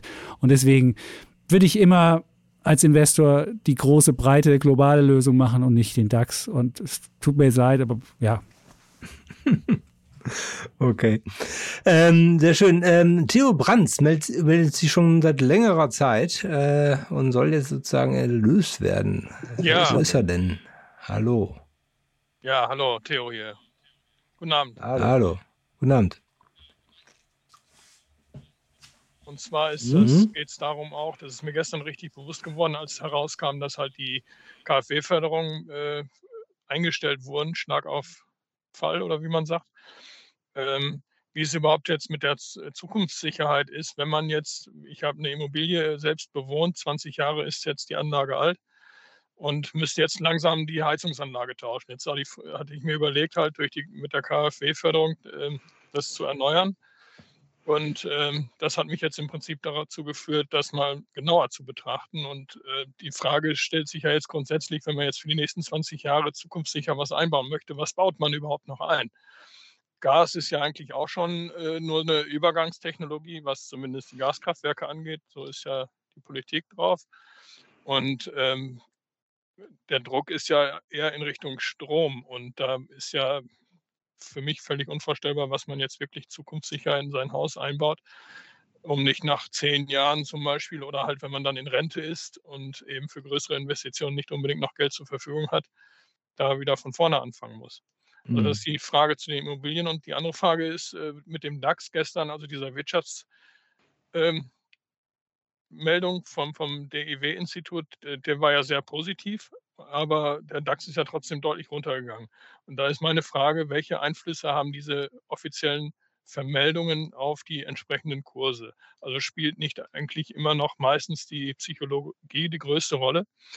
Äh, es geht ja auch darum, also wenn man Börse vor 80 anhört und dann immer sagt, äh, der DAX ist heute gefallen, weil. Und dann ist immer eine ganz einfache Antwort da. Und äh, das Tollste ist immer, was ich dann gehört habe, ist, weil der Dollar gestiegen ist. Das hat dann die Exporte günstiger gemacht, dann steigt der DAX und wenn der äh, äh, Dollar halt fällt, dann ist es halt umgekehrt oder so. Also Holger und äh, Dietmar sind äh, so nah dran an, ähm, äh, an dem Universalgelehrtentum, wie man überhaupt nur sein kann. Ähm, äh, gleichwohl muss ich sie so ein bisschen in Schutz nehmen, äh, sind natürlich äh, vor allem die Finanzmarktgurus, zumindest spezialisieren sich darauf und nicht unbedingt die äh, Wärmepumpenfachleute. Äh, wir haben ähm, tatsächlich äh, jetzt das erste Weltgespräch in diesem Jahr war tatsächlich ähm, zum Thema Heizen, aber richtig, weil wir tatsächlich zwei sehr tolle ähm, äh, ähm, Kollegen haben, einmal den Daniel Wetzel, der seit äh, 20 Jahren Energiewirtschaft äh, covert, und den Michael Fabricius, äh, unseren Immobilienexperte, der gleichzeitig auch sehr äh, sich gerade mit dem Thema ähm, äh, Heizen, Strom äh, und, und deren Zukunft ähm, äh, sich darum kümmert. Ähm, das war auch in anderthalb Stunden ähm, wahnsinnig informativ, auch sehr ähm, ähm, gut vorgebildete Leser, die, die wirklich richtig Bescheid wussten. Ähm, äh, äh, moderiert von unserem Kollegen Nando Sommerfeld. Das kann ich gerne gleich nochmal in den Chat stellen oder, oder im Nachhinein rumschicken. Da kann ich nur empfehlen, sich das anzuhören, weil die da sehr, sehr viele Fragen, die sich gerade im Moment stellen, wirklich auch schon beantworten. Ich glaube auch äh, noch ein ganz klein bisschen kompetenter, als das äh, die Kollegen Holger und äh, Dietmar hier können. Ganz viel Aber kompetenter. Ich kenne die Kollegen, also die sind wirklich, also der Fabricius und der Wetzel, das sind wirklich die Energiegurus und die kennen sich wirklich damit aus. Und äh, also ich würde auch keine Gaspreise mehr haben, weil wenn ich mir die Gaspreise anschaue und ich habe selbst persönlich, haben wir den Gasversorger gewechselt und Strom, da ist, da, da bin ich, fühle ich mich auch nicht gut genug, Ihnen zu sagen, was jetzt, was man da jetzt haben muss. Aber wenn Sie die Gaspreise ansprechen, dann muss ich sagen, wäre ich auch vorsichtig, was, was so Sachen. Und gerade wenn man am Ende dann nicht mehr die Möglichkeiten hat, irgendwie, wenn man sich in eine Technologie jetzt den Pfad begibt und dann steckt man da fest und dann heißt es entweder, man muss es noch wechseln, hat aber gar nicht das Geld zu wechseln oder das wird eine Energieform, die auf einmal wahnsinnig teuer ist und man hat aber gar nicht mehr so viel Geld, dann ist man da gefangen und deswegen gucken sich das an. Dass, also der, der, der Kollege Sommerfeld, der das moderiert hat, der hat mir noch Wochen danach schwärmerisch erzählt, wie toll das gewesen ist. Also da, da können sie, das gucken sich an und dann sind sie glücklich und äh, das ist äh, so, das ist nicht mein Gebiet, habe ich jetzt auch gesiezt und jetzt wird, wird wieder geduzt, wenn es um Aktien geht. Da wird man sagen, woran äh, Aktien kurzfristig hat nichts mit fundamentalen Sachen zu tun.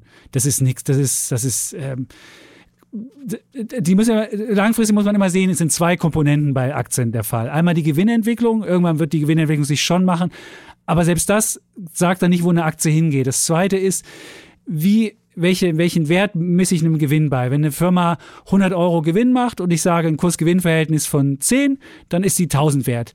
Aber ähm, wenn dann die Firma auf 110 geht, dann könnte sie dann halt ein bisschen mehr, 10% Mehrwert sein.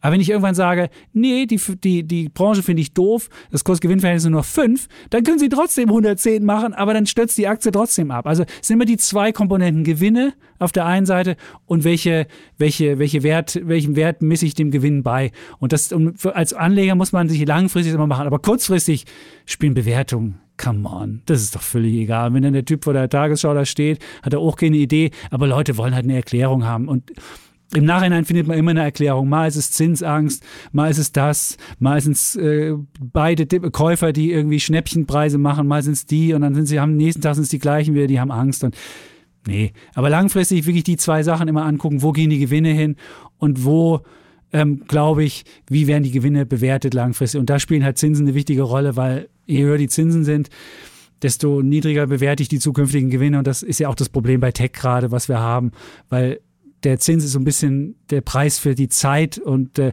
was in der Zukunft liegt, wird dann halt wird dann halt heute weniger wert, wenn der Zins halt steigt. Und wenn der Zins null ist und ich vorher gedacht habe, bis auf alle Ewigkeit null, dann kann ich halt auch einen Gewinn von 2030 geil finden.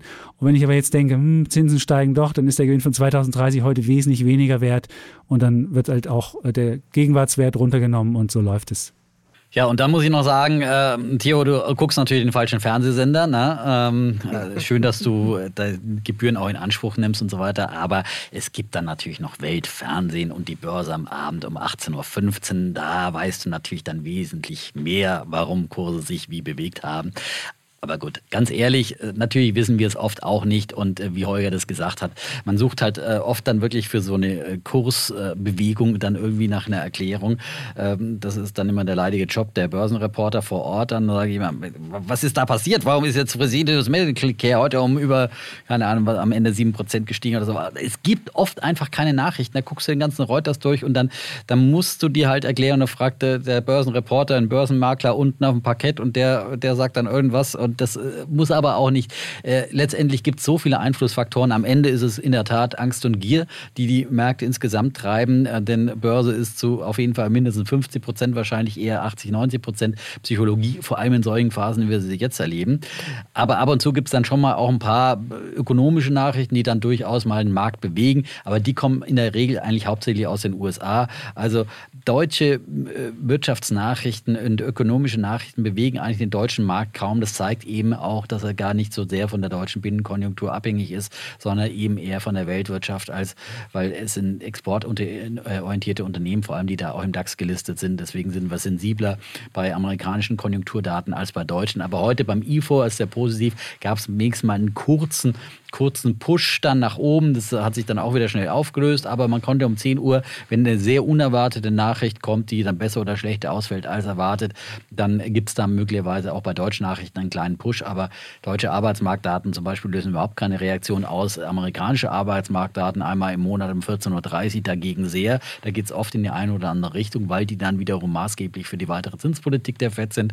Und die Zinssetzung in Amerika, die wird auch wieder Reaktionen in die eine oder andere Richtung auslösen müssen. Also da gibt es durchaus immer Reaktionen kurzfristiger Natur, aber langfristig in der Tat der Trend. Äh, und ähm, ähm, das sind dann eben diese Entwicklungen, die Holger skizziert hat, zu denen die Märkte immer wieder zurückkommen. Und wie gesagt, 18.15 Uhr die Börse am Abend, zehn Minuten kompakt mit Experten und Börsenreportern die Börse eingeordnet. Ne? Danke dir. Sehr schön die Eigenwerbung und noch mehr Eigenwerbung. Ich habe jetzt zwischenzeitlich ähm, äh, den Link rausgesucht äh, zu dem Weltgespräch zum äh, Thema Heizen. Äh, das ist gerade zwei zwei Wochen alt, das Gespräch, äh, noch nicht mal zwei Wochen alt, also äh, alles sehr fresh und ich kann es, wie gesagt, nur wärmstens empfehlen, äh, sich das mal anzuhören für alle, die sich äh, für diese Thematik interessieren. Äh, wer schon ganz lange jetzt die Hand gehoben hat äh, und auch die ganze Zeit so freundlich lächelt, ist der Timo Kohles, ähm, der jetzt endlich zu seinem Recht kommen soll und seine Frage loswerden soll. Ja, hallo. Hallo. Also Fragen mehrere. Ich grüße meine Kollegen von der Arbeit, das sehe ich an den Hintergrundbildern in Darmstadt. Ne? Und, äh, Aber Timo, du bist doch aus Franken, oder? Wenn ich das richtig höre. Ah, horche mal, Freitag, habe ich das Wort gehört, ne? Also Grüße nach Franken in die ja, Heimat, gell? Ja, und ich habe eigentlich ein paar Anmerkungen oder so Sachen. Also generell in Europa investieren, ich sehe es kritisch. Ich habe jetzt ganz mutig einen Investmentplan gemacht, Hang Seng einen ganz anderen Hintergrund. Der ist ziemlich eingebrochen und China forciert ja die Notierung. äh, in Asien, insbesondere in Hongkong. Und das sehe ich als Zukunftsidee. Was meint ihr dazu? Okay, sehr konkrete Frage. Konkrete Antwort, Dietmar? Ich glaube auch, dass, äh, dass äh, der Hang Seng ähm, und die chinesischen Aktienmärkte jetzt wieder Aufholpotenzial haben, nachdem sie im letzten Jahr so verprügelt worden sind. Äh, verprügelt vor allem von Peking, vor allem die Tech-Werte. Wir wissen ja, dass es da wirklich eine große Regulierungswelle gab und China angefangen hat bei Idiotech, diese quasi, wo sie das Geschäftsmodell über Nacht zerstört haben für private Nachhilfeorganisationen im Online-Bereich. Ähm, also und, und vieles andere wurde dann einfach ja, wurden ihre Gewinnmöglichkeiten eingeschränkt und äh, wurde alles mehr ein bisschen in die sozialistische Richtung gedrängt. Also da sieht man diese wahnsinnigen politischen Risiken, die man eingeht, wenn man in China investiert. Und ich denke mal, dass diese erste Regulierungswelle jetzt erstmal durch ist, weil China jetzt ja auch, die haben letztes Jahr ein Wachstum 8,1 Prozent gehabt, aber jetzt schwächelt ja das Wachstum auch wieder und äh, die Notenbank senkt da schon die Zinsen. Also die werden jetzt einen Teufel tun, jetzt noch mal mehr zu regulieren und die Wirtschaft äh, wieder da nochmal in Schranken zu weisen. Ich glaube, dass es jetzt dieses Jahr gerade wieder deutlich besser laufen wird, auch im Vergleich zu Amerika. Hm, aber auch da gilt wieder, das ist natürlich ein spezieller Markt und zu sagen, ich lasse Europa links liegen und setze jetzt alles auf China, äh, das ist natürlich dann wirklich gefährlich. Wie gesagt, gerade vor allem aufgrund der, aufgrund der äh, äh politischen Risiken, die man da eingeht in, in, so einem Land. Da kann der sicher der Holger auch noch ein bisschen was dazu sagen. Deswegen gilt dann auch wieder breit diversifizieren, weltweit anlegen und gucken, dass man vielleicht ein bisschen dieses starke Amerika-lastige der großen Indizes rausnimmt und dann kann man auch China und äh, ein bisschen übergewichten. Darf auch Indien nicht vergessen, in Asien äh, eine ähnlich große Macht äh, von der Bevölkerung her ähm, und und, und viele andere, die da sind. Also, äh, und das bildet man eben am besten mit weltweit anliegenden Indizes ab. Gut, von mir vielleicht nur, ich bin halt in der DDR groß geworden, deswegen gegenüber autoritären Regimen bin ich jetzt nicht so freudig gegenüber aufgeschlossen. Klar kann man da Geld verdienen, mit, Auto, mit Autokraten kann man gut Geld verdienen, aber wenn der Autokrat schlechte Laune hat, dann sagt er vielleicht heute, nee, das ist nicht mehr das schöne Geschäftsmodell und dann ist es halt kein schönes Geschäftsmodell mehr. Oder der Putin sagt dann so, ach, Yukos, ja, das müssen wir enteignen. Da sagst du, ey, das kann er doch nicht machen, da würden doch die Investoren alle weglaufen. Er hat es trotzdem gemacht. Und in China ist es ja ganz häufig jetzt auch passiert. Ich gebe zu, ich habe ein paar China-Werte, weil ich sie einfach wahnsinnig billig fand. Und ich bin aber viel zu früh rein, habe über völlig unterschätzt, wie stark das noch weiter runtergehen kann. Aber ich würde jetzt so eine große Wette, dass ich sage, Hang Seng, weiß ich, also ich, das würde nicht meinem Naturell entsprechen. Aber wenn du da jetzt nähere Einblicke hast und weißt, dass da irgendwie die ganzen äh, Menschen, die da auf die Straße gegangen sind, weggesperrt sind und wenn jetzt Olympia sind, werden die alle irgendwie weggesperrt, damit es schön aussieht, ein bisschen Schnee hingekarrt und die Wolken weggesprengt, damit der blaue Himmel und Schnee. Ich habe da halt irgendwie, denke ich so, nee, das ist nicht so meins, was, worauf ich Bock habe. Und deswegen habe ich nur ein paar einzelne China-Tech-Werte, drei, um genau zu sein. Und den Rest denke ich mir, ich habe den Ski auch neulich gesehen, wie er seine Rede gehalten hat. Das war fuck. Das war Mist. Das war nichts der lügt, der ist wirklich, das ist, das ist, das ist nichts, mit dem will ich nichts zu tun haben. Insofern, da bin ich. Und deswegen würde ich jetzt ein paar China-Werte okay, aber eine große Wette, wie du das ja angedeutet hast, das wäre nicht meine. Aber kann man da Geld verdienen? Vielleicht. Aber kann ich woanders auch Geld verdienen? Auch? Oder habe ich lieber woanders Geld verdient oder verloren? Hm, je nachdem. Okay. Vielen Dank, Holger. Reinhard Henning. Nee, Henning. Henning Reinhardt, oder? Henning Reinhardt. Henning, Henning Reinhardt, hallo. Ich glaube, die meisten, die hier sind, verstehen von diesen ganzen Dingen viel, viel mehr als ich. Ähm, ich habe eine konkrete Frage. Wie ist das ähm, mit Investments, ähm, die ja, begünstigen, dass CO2-Ausstoß gemindert wird? Also sozusagen ökologische Investments. Ähm, ich schätze Sie beide jetzt so ein, dass Sie da auch einfach kritisch drauf schauen, ähm, weil Sie sagen, ich will jetzt nicht einfach nur ideologisch da binden oder so, aber gibt es da Dinge, wo Sie sagen, das halten Sie für sinnvoll, das halten Sie für zukunftsfähig? Das sind ähm, Geschäftsmodelle, die jetzt nicht nur irgendwie politisch gerade mal begünstigt sind, sondern das funktioniert. wo würden Sie da raten? Wo könnte man da Geld investieren? Also ich bin äh, großer Fan von erneuerbaren Energien und ich denke, dass das äh, der einzige Weg ist, äh, um die Klimakrise zu managen. Und wir brauchen mehr Windräder in Deutschland, ja, auch in Bayern. Daran müssen wir uns gewöhnen.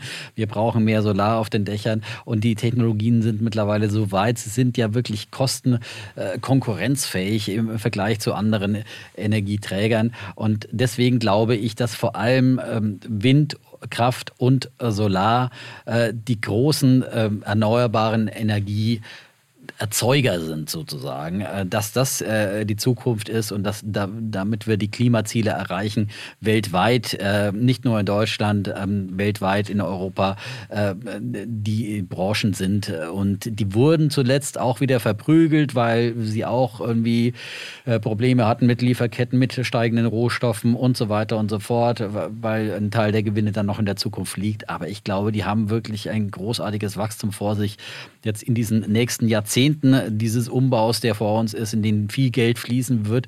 Und da muss irgendwie nach aller Logik müssen da auch irgendwie die Aktien davon profitieren. Da gibt es äh, den, zum Beispiel den ETF, der iShare Global Clean Energy, den wir immer wieder genannt haben, gibt viele äh, vergleichbare Produkte. Ähm, Invesco Solar, der jetzt nur auf die Solarbranche setzt, wo man da mit dabei sein kann oder man guckt sich ein paar Einzelwerte raus. Ähm, und äh, das ist für mich, finde ich, äh, die, die Hauptwerte Wette in, in diese Richtung, äh, wo ich auch selber einzelne Aktien habe und äh, wo ich engagiert bin. Und wie gesagt, die sind jetzt gerade auch wieder ein bisschen günstiger geworden. Das finde ich, da sind die auf einem guten Einstiegsniveau. Was meinte man mit dem grünen Kram? Na, die grüne Kram, jetzt sei ja nicht so pessimistisch. Also was das man ja, jetzt an dir. Ja, das klebt jetzt an mit der Grünen. Nein, das ist, das, ja, grüner Kram war nur deshalb, weil, weil die halt einfach, einfach so Geld irgendwo rein donnern und dann egal ist, was hinten rauskommt. Deswegen, also ich finde, ich gibt viele Technologien. Ich finde zum Beispiel Carbon Capture, also wenn man, wenn man CO2 irgendwie aus der Atmosphäre rausbringt und irgendwie unterirdisch irgendwie zusammen, da gibt es Unternehmen. Also ich finde halt solche, solche Technologie, so kleine äh, Sachen. Also klar, erstmal breit angelegt kann man sich ja immer zwei Sachen überlegen. Will man jetzt nur in die wirklich guten Unternehmen investieren und sagen, da fließt mehr Geld rein, die werden langfristig besser, besser, ähm, besser bewertet sein, da gibt es weniger Risiken, dass irgendwelche Umweltrisiken äh, hoch, dann müsste man sich halt unter den breiten Indizes, von denen wir ja vorhin gesprochen haben, also MSCI Welt, gibt es ja immer auch grüne Indizes. Da muss man sich aber genau angucken, welche man da nimmt, weil grün heißt nicht immer grün. Und da gibt es mal so grün und mal so grün und mal hellgrün, dunkelgrün und äh, gar nicht richtig grün, sondern nur mit einem grünen Label dran, aber nicht wirklich. Also das ist die erste Sache, wenn du es dir breit anguckst. Und dann kannst du natürlich sagen, ich gucke mir so grüne Transformationsaktien an. Dann kann man natürlich so definitiv die Idee mit, mit Global Clean Energy, aber irgendwie diese Branche schafft es nicht, aus diesen Milliarden, die da reinfließt, Kohle zu machen. Und ich bin da, weiß ich nicht, ich, ich, ich frage mich immer, warum geht es nicht? Und dann kann man sich natürlich überlegen, so kleinere Werte sich anzugucken, wie Carbon Capture, gibt es ein Unternehmen, also so kleinere Technologien, wo man sagt, das könnte noch eine Sache sein, wo ähm, wo was passiert, oder Recyclingunternehmen anzugucken. Gibt es ja Batterierecycling oder so Sachen, so ganz spezielle Geschichten. Dann kann man sich Circular Economy angucken, da gibt es auch ETFs zu, also wo man sich so die zirkuläre Energie, es ist dann so speziellere Themen innerhalb des grünen Kosmos anzuschauen. Und ähm, so würde ich vorgehen, wenn du jetzt sagst, ich will eigentlich breit anlegen, will mich nicht damit groß beschäftigen, dann muss ich nur damit beschäftigen, welcher breite Index äh, kommt deinen grünen Vorstellungen da. Wenn du sagst, ich will mich ein bisschen mehr beschäftigen, will die großen Profiteure sehen, dann könntest du einfach mal gucken, vielleicht äh, die Sachen, die ich gerade gesagt habe, oder äh, das gibt es auch als ETFs oder als Einzelwerte. Und so würde ich da vorgehen, wenn, wenn du da und es macht auch Spaß, das ja anzugucken, sich zu überlegen, was könnte, was könnte, was könnte nochmal einen Fortschritt bringen, wo gibt es neue Technologien, wo höre ich was. Das einzige Problem ist, dass beispielsweise beim Recycling weiß man als Laie nie, können die das wirklich? Die erzählen alle, die können das, aber haben leider 0 Euro Umsatz oder 0 Dollar.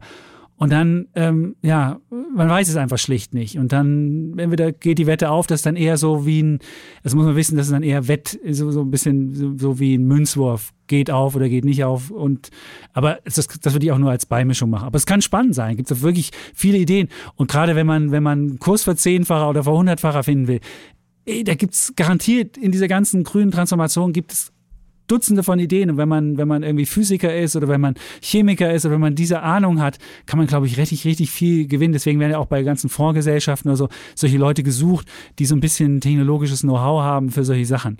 Und ich glaube, da ist viel zu finden und da kann man viel Geld machen, aber auch viel Geld versenken. Gut, vielen Dank. Ähm, Martin Jäger war einer derjenigen, ähm, die sich vorab gemeldet haben mit Fragen, sogar mehreren Fragen, äh, jetzt allerdings nicht die Hand gehoben haben. Ich weiß nicht, äh, Martin Jäger, sind alle Fragen schon beantwortet oder können, können wir noch genau. also, was tun? Es hat ja einige Bereiche betroffen wie Immobilien und äh, MSCI World mit USA, Lastigkeit und so. wurde alles schon besprochen. Danke. Okay. Aber könntest du eine schön. Bonusfrage stellen, Martin, jetzt wo, wo du schon mal dran bist? ja, fällt mir eigentlich nichts ein. Also das waren eigentlich meine, meine oh. größten Themen, so mit den ah, Immobilien ja. und den Zinsen. Und ähm, ja, beim MSCI World hatte ich halt nur so diese Gedanken mit der USA-Lastigkeit. Es sind ja auch viele Tech-Unternehmen drin, was da jetzt diese ganze Zinsangst bewirkt, aber hat mir auch schon das Thema. Ist jetzt durch die breite Streuung ein bisschen gedämpft, der Absturz, aber ich schätze auch, dass es da wieder bergauf geht. Langfristig, Jahres, äh, zehn Jahres oder fünf Jahres äh, Raster. Deshalb ja, aber Big Tech muss man sagen, Martin, Big Tech verdient sehr viel Geld und Big Tech hat auch viel Cash auf der, auf der Bilanz. Insofern, wenn jetzt, wenn jetzt die Welt neu geordnet wird, bewertungsmäßig, sind das nicht die Firmen, die so richtig auf die Mütze bekommen, sondern sind eher die kleinen, die erst sagen, so, oh, wir haben da eine Idee und 2050 machen wir auch Gewinne. Das sind die Firmen, die eins auf die Mütze kriegen. Und die Microsofts oder, oder Alphabets oder, oder Amazons, die sind zuletzt auch abverkauft worden. Das liegt daran, wenn ich jetzt ein Fondsmanager bin, wie Kathy Wood und habe noch so ein paar, sehe die Kleinen alle da hinschmieren mir und habe noch ein paar große im Depot, sage ich mir, ah, jetzt will ich ein paar kleine nachkaufen, habe aber nicht Geld und dann kaufe ich, verkaufe ich halt die großen. Das ist dann der einzige Effekt. Aber bewertungsmäßig, glaube ich, sind die nicht so stark in Gefahr, wie das 2000 der Fall war. So eine AOL oder, oder Yahoo oder wie sie alle hießen, die hatten ja keine wirklichen Gewinne und das ist heute völlig anders als 2000 und insofern wäre ich da jetzt nicht so skeptisch, was Big Tech anbetrifft. Aber natürlich das Übergewicht Amerika, das muss man natürlich wissen. Mhm. Ja. Ähm, zwei weitere, die äh, Fragen eingereicht haben, ähm, aber jetzt gerade nicht die Hand gehoben haben, auf die vielleicht dann doch noch loswerden wollen, ähm, sind Michael Klitsch und Harald Georg Flacke. Ähm, ist da noch Interesse, die Frage loszuwerden? Dann wäre jetzt die gute Gelegenheit. Sicher, klar. Hallo erstmal zusammen. Hallo. Mich äh, würde noch mal oder ich würde gerne noch mal zurückgehen auf die Edelmetalle. Über Silber und Gold hatten wir ja zu Anfang schon mal gesprochen. Mich würde die Situation für Platin und Palladium interessieren. Äh, zwei Metalle, die ja äh, in erster Linie auch in, in größerem Maße in äh, Katalysatoren der heutigen Verbrennertechnik verbaut werden. Wie seht ihr denn da die Entwicklung? Denn der Markt dieser Verbrennerfahrzeuge, zumindest in Europa und wahrscheinlich in Nordamerika, wird kleiner werden. Äh, wie entwickelt sich das auch für den Rest der Welt? Also ich sehe es ja nicht, dass äh, in Afrika oder im Nahen Osten in naher Zukunft massenweise Leute mit E-Autos herumfahren. Äh, also es wird sicherlich noch einen gewissen Markt geben, aber wie entwickeln sich diese beiden Wertstoffe dann? Mhm. Also fängt mal der bekennende E-Auto-Fan an. Also ich glaube schon, dass äh, E-Autos in der Tat äh, die Zukunft äh, sind und wir sehen ja wirklich sehr starke Wachstumsraten mittlerweile sogar auch in Deutschland. Aber Norwegen ist ja immer so dieser Vergleichsmarkt, der da vorausprescht und der vorgeht. Und ich glaube, das wird in den Industrieländern, in den entwickelten Ländern wird es wirklich sehr, sehr mit rasanter Geschwindigkeit jetzt in den nächsten Jahren vor sich gehen bis zum bis 2030 spricht man ja schon immer wieder teilweise von einem Verbrennerverbot Verbot, aber vielleicht braucht man das einfach gar nicht, äh, sondern äh, ist dann einfach äh, das E-Auto das Normalste und die Verbrenner werden sicherlich, sie werden ähm, mehr oder weniger äh, aussterben ähm, und äh, in der Tat, ähm, Palladium wird ja hauptsächlich für Katalysatoren im Benzinbereich äh, verwendet, Platin hauptsächlich für Katalysatoren bei Diesel und seit der Dieselkrise bei VW hat ja Platin jetzt auch eine, eine Krise bekommen. Da hat es ja Palladium dann überholt in, in, in dieser Zeit. Früher war ja ja Platin, da erinnern wir uns immer noch ähm, das teuerste Edelmetall, noch weit vor Gold. Und jetzt ist es so aktuell um die 1000 Dollar und, Gold ist bei, bei 1800 Dollar. Also weit entfernt vom, vom Goldpreis, ähm, eben wegen dieser Problematik ähm, im Industriemetallsektor. Da gibt es sicherlich dann auch wieder, ich glaube, Platin wird auch bei Brennstoffzellen zum Beispiel, teilweise findet es Verwendung und so weiter in anderen Bereichen. Aber ich denke mal, der Automarkt ist sicherlich was, was wo die Nachfrage einfach kontinuierlich nachlässt lassen wird äh, in den nächsten Jahren und Jahrzehnten. Und das ist sicherlich ein, ein Aspekt. Und dann, dann zählen eben diese alten Ratios äh, Gold, äh, Platin, die man sich dann immer anschaut, historisch äh, da nicht mehr, nicht mehr wirklich, äh, wobei ich dann vielleicht doch immer denke, dass vielleicht Platin einfach ein bisschen antizyklisch dann doch vielleicht zu sehr auf die Schnauze bekommen hat und vielleicht da doch nochmal als Edelmetall wiederum dann äh, nochmal eine Alternative sein könnte zu Gold. Ähm, und eine Beimischung vielleicht, weil es einfach äh, sehr, sehr niedrig im Preis ist. Aber so äh, richtig einschätzen kann ich, weil das ist immer gerade diese Schwierigkeit, wie beim Silber schon auch, wenn eins äh, Edelmetall und Industriemetall ist, welcher Faktor wird da gerade wieder von den Anlegern dann übergewichtet und so weiter. Ähm, ich habe ab und zu mal ein bisschen mit, mit Platin auch im CFD-Bereich ein bisschen was gemacht, aber viel zu holen war ja da in den letzten Jahren nicht. Dann pendelt es dann immer so um diese 1000 Dollar. Ähm, und ähm, ja, muss man wirklich, das sind so die Aspekte, die da reinfließen in die, in die, in die Preisbildung. Klare, äh, klares Bild über die, die weitere Richtung habe ich da nicht. Aber wenn sagen wir, Gold weiter steigt, wird sich vielleicht Platin zumindest dann auch mitziehen, würde ich mal sagen. Ich muss gestehen, davon habe ich keine Ahnung. Und wo ich wirklich nicht keine Ahnung habe, da hat Dietmar jetzt äh, schon einen Guest gegeben. Ich muss gestehen, halt, kenne ich mich nicht aus, ich habe kein Auto. Und ähm, ich, ich würde es immer ich einfach habe auch halten. kein Auto. Ja. ja, aber du hast da, du bist immerhin in diesen Rohstoffen, du hast mit diesen Rohstoffen im CFD-Bereich schon was gemacht. Ich habe damit, ich habe mein, mein Gold und fertig ist und äh, da weiß ich, also ist halt, habe ich überhaupt keine Ahnung. Okay, sehr schön. Äh, Michael Klitsch hat jetzt auch noch die Hand gehoben. Ja, meine Frage ist, ja, es geht eigentlich um, um die Inflation, die sich verstetigt und die, die, die wie, wie sich das auf die unterschiedlichen Währungsräume äh, auswirkt. Die USA, die Notenbank, die hat ja schon ja, geantwortet und will die Zinsen anheben. In Europa dauert es noch. Ähm, in Europa wird es höchstwahrscheinlich auch später losgehen und auch weniger stark äh, ausgeprägt sein. Und jetzt ist die Frage, wird sich das irgendwie auf, dies, äh, auf den Wechselkurs auswirken, Dollar, Euro? Und sollte man das irgendwo berücksichtigen, wenn man da eine Ahnung hat, in, seine, in seinen Investments? Danke. Vielleicht sage ich kurz, also ich würde immer, ich finde Währungs, Währungsprognosen sind wirklich die schwierigsten, die es gibt. Und ich würde sagen, der Euro ist ja schon bei 1,13, der ist ja schon gefallen.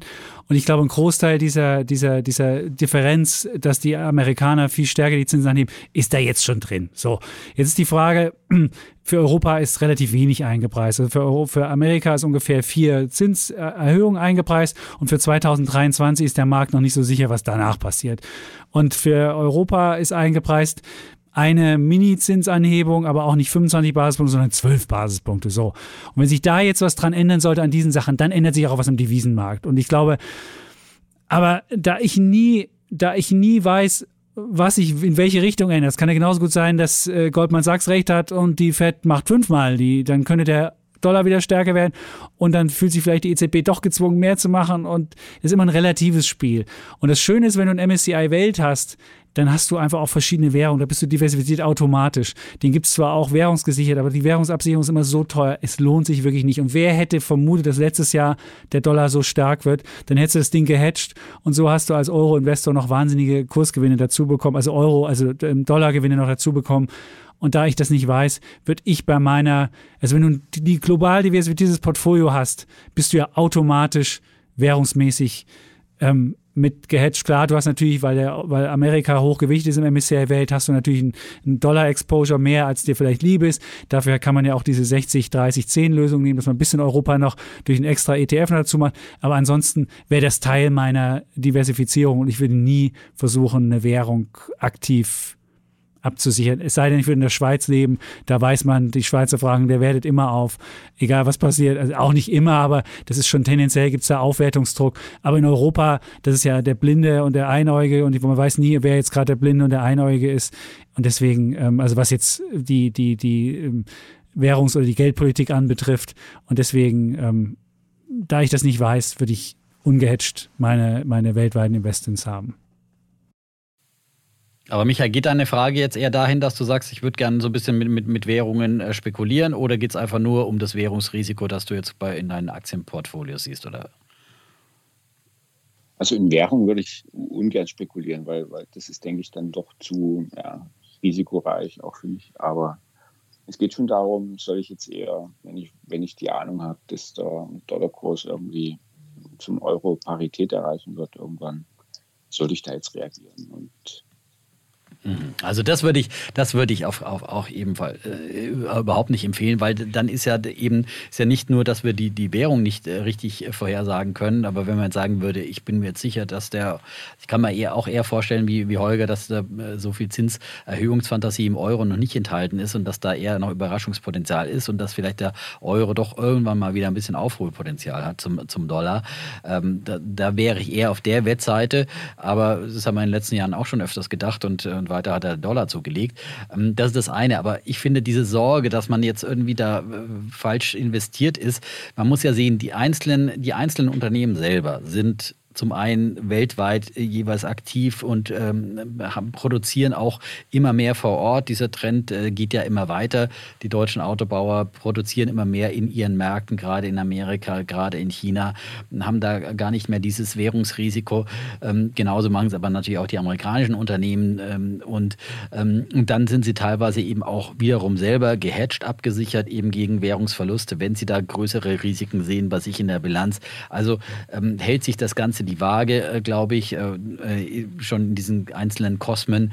Und, ähm, und dann, wenn man dann noch breit diversifiziert ist, über seine Aktien weltweit streut, dann ist, glaube ich, da hat man da alle Risiken irgendwie abgesichert. Da muss man sich jetzt nicht nochmal da ein, ein, einen Gedanken machen über die Entwicklung der Währungen. die sind dann einfach wirklich, glaube ich, eher nebensächlich. Da sind sich die beiden ja dann doch mal relativ einig, ähm, erstaunlicherweise. Äh, wir haben jetzt äh, 19.57 Uhr ähm, offiziell noch drei Minuten. Oh Gott, ich muss schnell ARD schauen, da kommt doch die Börse im ersten. Nein, natürlich nicht. Natürlich ähm, nicht, deswegen bleiben wir hier. Genau, genau, genau. Also wir haben noch äh, den Axel Erdmann und dann äh, abschließend äh, einen Wiederholungstäter, nämlich den Lars Eilert. Der darf dann die Schlussfrage stellen. Aber erstmal Axel Erdmann.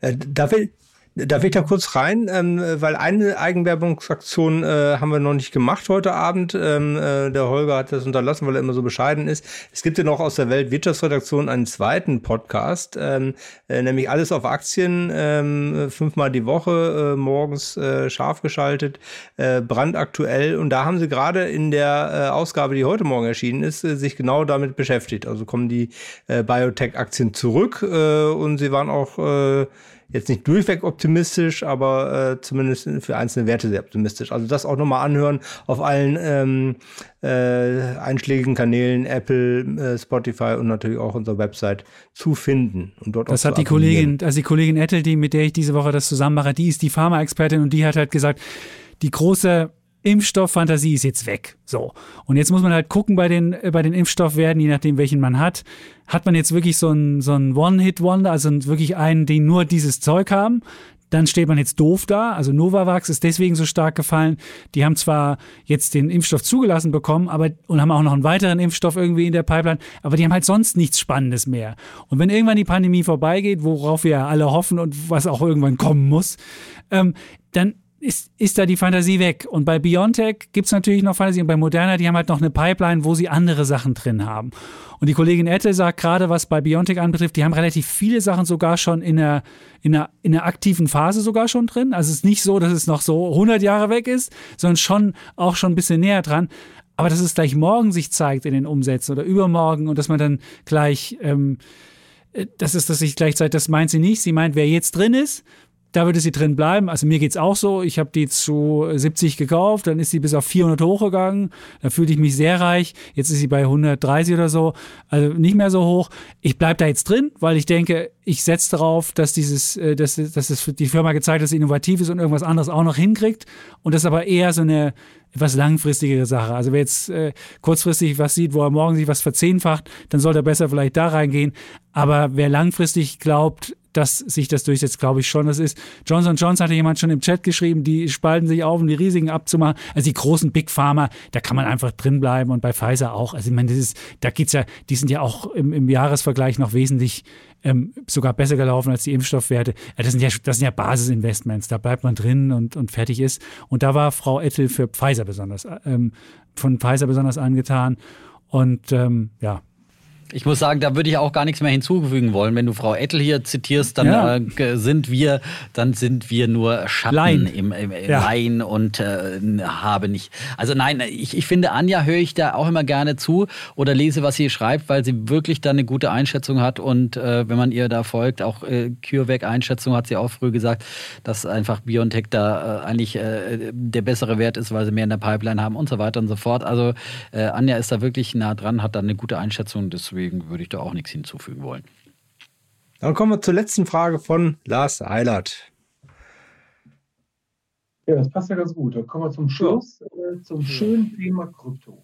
Meine Kinder, die warten schon, die haben keine Ahnung, was Krypto ist, die freuen sich aber schon immer im Podcast, wenn ihr euch in die Haare bekommt. Äh, da denken immer, oh, coole Sache, äh, das ist ein toller Podcast. Ähm, oh. ähm, also für mich gibt es da zwei äh, Strömungen. Jan, ich sag mal Beckers versus Kollege Keilermorgen, wo ich mich eher dem Kollegen Keilermorgen äh, zugehörig äh, Yes! ähm, ich muss dazu sagen, wenn man das verfolgt, also China verboten, Russland wird auch bald verboten sein. EZB möchte was Eigenes machen. Also Stichwort Geldschöpfungsmonopol. San Salvador, der Präsident kauft Kryptos und fällt auf die Fresse damit. Ähm, ich möchte sagen, und wenn man sich das anguckt, die Korrelation zu Tech massiv, Inflationsschutz kann ich da null erkennen. Äh, ich finde, ich, also ich empfinde dieses ganze Produkt, Krypto, sei es Bitcoin, sei es Ether, was weiß ich, da hat mit, Seri mit Seriosität nichts mehr zu tun. Das ist völlig unseriös, finde ich mittlerweile geworden. Und da würde mich mal interessieren, wie ihr das einschätzt. Ist das also sehr drastisch formuliert, der Anfang vom Ende des, des ganzen Hypes oder geht das weiter? Gut, NFTs etc., Kunst, FC Barcelona und so weiter und so fort kann man natürlich weiter verwenden, aber also ich sehe in dieser Thematik als, als Geldanlage, als Inflationsschutz, als seriöse Geldanlage überhaupt keine Zukunft. Lars, du sprichst mir aus dem Herzen. Ne? Und du weißt natürlich, in welchem Team ich äh, bin. Da bin ich ja der Bär bei Krypto. Und wir haben das Ganze ganz ausführlich diskutiert in unserem neuen Podcast, der ja quasi jetzt zeitgleich, während wir hier, während wir hier sprechen, ähm, auch live gegangen ist. Da würde ich mal auf den verweisen. Aber ich bin, ich bin grundsätzlich äh, skeptisch äh, gegen Bitcoin und, und gegen Krypto grundsätzlich, egal wie sie alle heißen und egal welche Pseudo-Anwendungen in einem Lichtjahre entfernten Metaversum sie mal haben werden. 15.000 äh, Kryptowährungen an der Zahl. Eine davon wird vielleicht dann überleben, wenn wir dann demnächst auf dem Mars äh, mit äh, Elon Musk äh, leben und bezahlen. Aber welche das sein wird, diese Wette möchte ich nicht machen und ich glaube nicht, dass es der Bitcoin ist. Und der Bitcoin ist schon gar kein digitales Gold. Wie gesagt, wenn man zweimal innerhalb von zwölf Monaten sich halbiert, hat das nichts mit Wertspeicher, mit Werterhalt, mit Inflationsschutz, was auch immer zu tun. Wie gesagt, ausführliches dazu dann noch mal in der Folge Episode 191 von Defner und Chapitz. Da bin ich natürlich anderer Ansicht. Also wenn man der Defner guckt sich Bitcoin immer von der Spitze an. Immer wenn er, wenn er, wenn er einen Top gemacht hat, sagt er immer, und immer von dem Top guckt er sich an und sagt, ja, ist ja wieder 50 Prozent gefallen. Auf Jahressicht hat Bitcoin 11 Prozent gemacht. Ist ein Inflationsschutz. Ich weiß gar nicht, was ihr habt, Lars. Also es hat super funktioniert. Ether ist auf Jahressicht 70 Prozent gestiegen. Also dass die Inflation 70 Prozent gestiegen wäre, hätte ich jetzt nicht erlebt. Also insofern, natürlich, wenn ich mir die Spitzen angucke, natürlich muss man wissen, dass es eine hochspekulative Sache ist. Und ich will auch gar nicht ausschließen, dass das auch mal auf Null geht. Aber ich finde, da ist ein ganz neues Universum, was sich da auftut. Und das jetzt ganz zu negieren und einfach alles in einen Topf zu werfen, so Bitcoin und Co., alles Mist, das macht der Defner ja immer alles Ganoven. Da gibt es ja ganz unterschiedliche Sachen. Bitcoin ist eine Sache, aber Ether und Solana sind, die haben es wirklich korrekt. Das also die einen sind besser für Erpresser geeignet, die anderen sind Siehst besser für Ja, genau. Ähm, das ist, nein, aber es gibt halt welche, es gibt halt welche, so wo es konkrete Anwendungen gibt, wo man Smart Contracts drauf hat, wo man, wo man, wenn ich ein Künstler Künstler bin und habe, weißt du was, ein, ein, digitales Kunstwerk und kann einprogrammieren in diesen Vertrag, immer wenn jemand dieses Kunstwerk weiterverkauft, kriege ich noch eine kleine Gebühr dafür. Wie geil ist das denn? Hatten wir bisher noch nicht. Und es ist eine Innovation in meinen Augen. Und das gibt's in, in ganz vielen Sachen, kann man da wirklich ganz, ganz intelligente Sachen machen. Und mal ganz ehrlich, zu glauben, dass er, der digitale Euro, wann wird der kommen? 2025 oder irgendwann? Klar wird er, und, und das ist ja dann auch dieses, diese Idee, da ist eine, eine ähm, Währung, die nicht beliebig vermehrbar ist, ist ja beim digitalen Euro gar nicht so. Der digitale Euro gibt ja der EZB nur die Chance zu sagen, du lieber Lars, wenn du den digitalen Euro hast, kriegst du ein Prozent Zinsen davon und der Olaf Gersemann, den finden wir nicht so toll. Wenn der den digitalen Euro hat, dann kriegt er einen Strafzins aufgeprobt. Da kann man ganz freakige Sachen machen. Ich glaube, die Leute wissen gar nicht, wie schön das ist und wenn die EZB so einen digitalen Euro hätte, hätte sie nämlich komplett, dann könnte sie so viele freakige Sachen machen und dann könnte man einen Strafzins sofort einführen, dann könnte keiner irgendwie das Geld abheben und irgendwie in das, in das, ins, unter das Bett legen oder irgendwo hin tun. Und ich glaube, deswegen träumt die Notenbank auch davon. Und deswegen ist es für die natürlich ein Riesenthema. Ist es eine Konkurrenz für Bitcoin, der nicht beliebig vermehrbar ist? Glaube ich nicht. Also wenn ich jetzt ein Anhänger von Bitcoin bin und, und, und eher aus diesem, aus diesem Fiat-Geld raus will, dann werde ich nicht sagen, oh, jetzt gibt es den digitalen Euro, gehe ich da rein. Nee, das, die Idee wird dadurch nicht, nicht, dadurch nicht geändert. Klar hat der, hat der Bitcoin einen, einen inhärenten Wert. Hat er nicht, weil er wirft mir keine, keine, keine, ähm, keine Cashflows ab und so weiter. Aber wenn die Leute, so, sofern die Leute dem noch einen Wert beimessen, und ich glaube, das sollte man dem, wird es halt auch noch einen Wert haben. So, das. Aber da kommen wir nie aufeinander zueinander und die Diskussion werden wir bestimmt noch häufiger führen. Genau. Also, ähm, jetzt haben alle äh, etwas zu tun heute Abend, nämlich gleich die neue Folge von Defner und Japes äh, äh, sich angucken und dann morgen früh äh, irgendwann äh, ab 5, 6 Uhr äh, die neue ähm, äh, Folge des äh, Podcasts äh, Alles auf Aktien, auch wieder mit Holger Chapitz und dann halt mit Anja Ettel in dieser Woche. Wie schon gesagt, äh, viele andere Themen nach wie vor in unseren Zeitungen, auf unserer Website. Ähm, vielen Dank, ähm, äh, dass Sie so zahlreich äh, dabei waren, äh, so viele Fragen gestellt haben, so lange dabei geblieben äh, sind. Äh, war, glaube ich, äh, hoffe ich, äh, äh, natürlich informativ, aber auch unterhaltsam. Äh, wenig anders zu erwarten. Äh, diese Reihe wird fortgesetzt. Äh, wir machen das mittlerweile sehr regelmäßig ähm, zu ganz verschiedenen Themen, sehr häufig halt Wirtschaftsthemen und auch Anlegerthemen werden da Wirtschaft, äh, wiederkommen. Äh, und wir werden uns dann wieder melden und äh, Einladungen verschicken. Äh, wir hoffen, dass Sie wieder dabei sein wollen und dabei sein können. Von mir erstmal Tschüss und schönen Abend noch. Holger, äh, Dietmar, euch beiden vielen Dank. Äh, bis zum nächsten Mal. Und auch Dank, Vielen dass Dank. ihr alle, die dabei geblieben sind, so viel Zeit uns geschenkt habt. Das ist ja auch, das ist ja auch eine Leistung. Und wenn man sich das streitet, dabei zu bleiben und sich Streit anzuhören, wie so ein alter Ehekrach, das ist auch eine Leistung. Also insofern auch vielen Dank von uns. Das schätzen wir sehr, ja. auch in unseren Podcasts. Und vielen so Dank es. wirklich für die sehr fachkundigen und kompetenten Fragen. Das war wirklich sehr, sehr profund. Vielen, vielen Dank dafür. Ja, das war also unser Weltgespräch äh, in dieser Version auch als Podcast. Wie gesagt, das Ganze kann man auch als Video sich angucken bei welt.de. Uns bleibt nur noch zu sagen, wir sagen Tschüss. Ja, aber ich muss noch sagen, ja, dass wir nächste, nächste Folge ist jetzt nicht eine normale Folge Defner und Chapitz. Da wird wer den anderen Chapitz hören. Das sage ich jetzt gleich mal. Den anderen Und den äh, klassischen. Der heißt aber gar nicht Chapitz. Der heißt nicht Chapitz, nein. Aber uns gibt es wieder hier, Defner und Chapitz, in zehn Tagen, wenn ihr das gehört habt. So, genau. jetzt kannst du Tschüss und Ciao sagen. Jetzt Dann sage ich jetzt Tschüss. Und Ciao. Bleibe Bulle und Bär. Defner und Chapitz.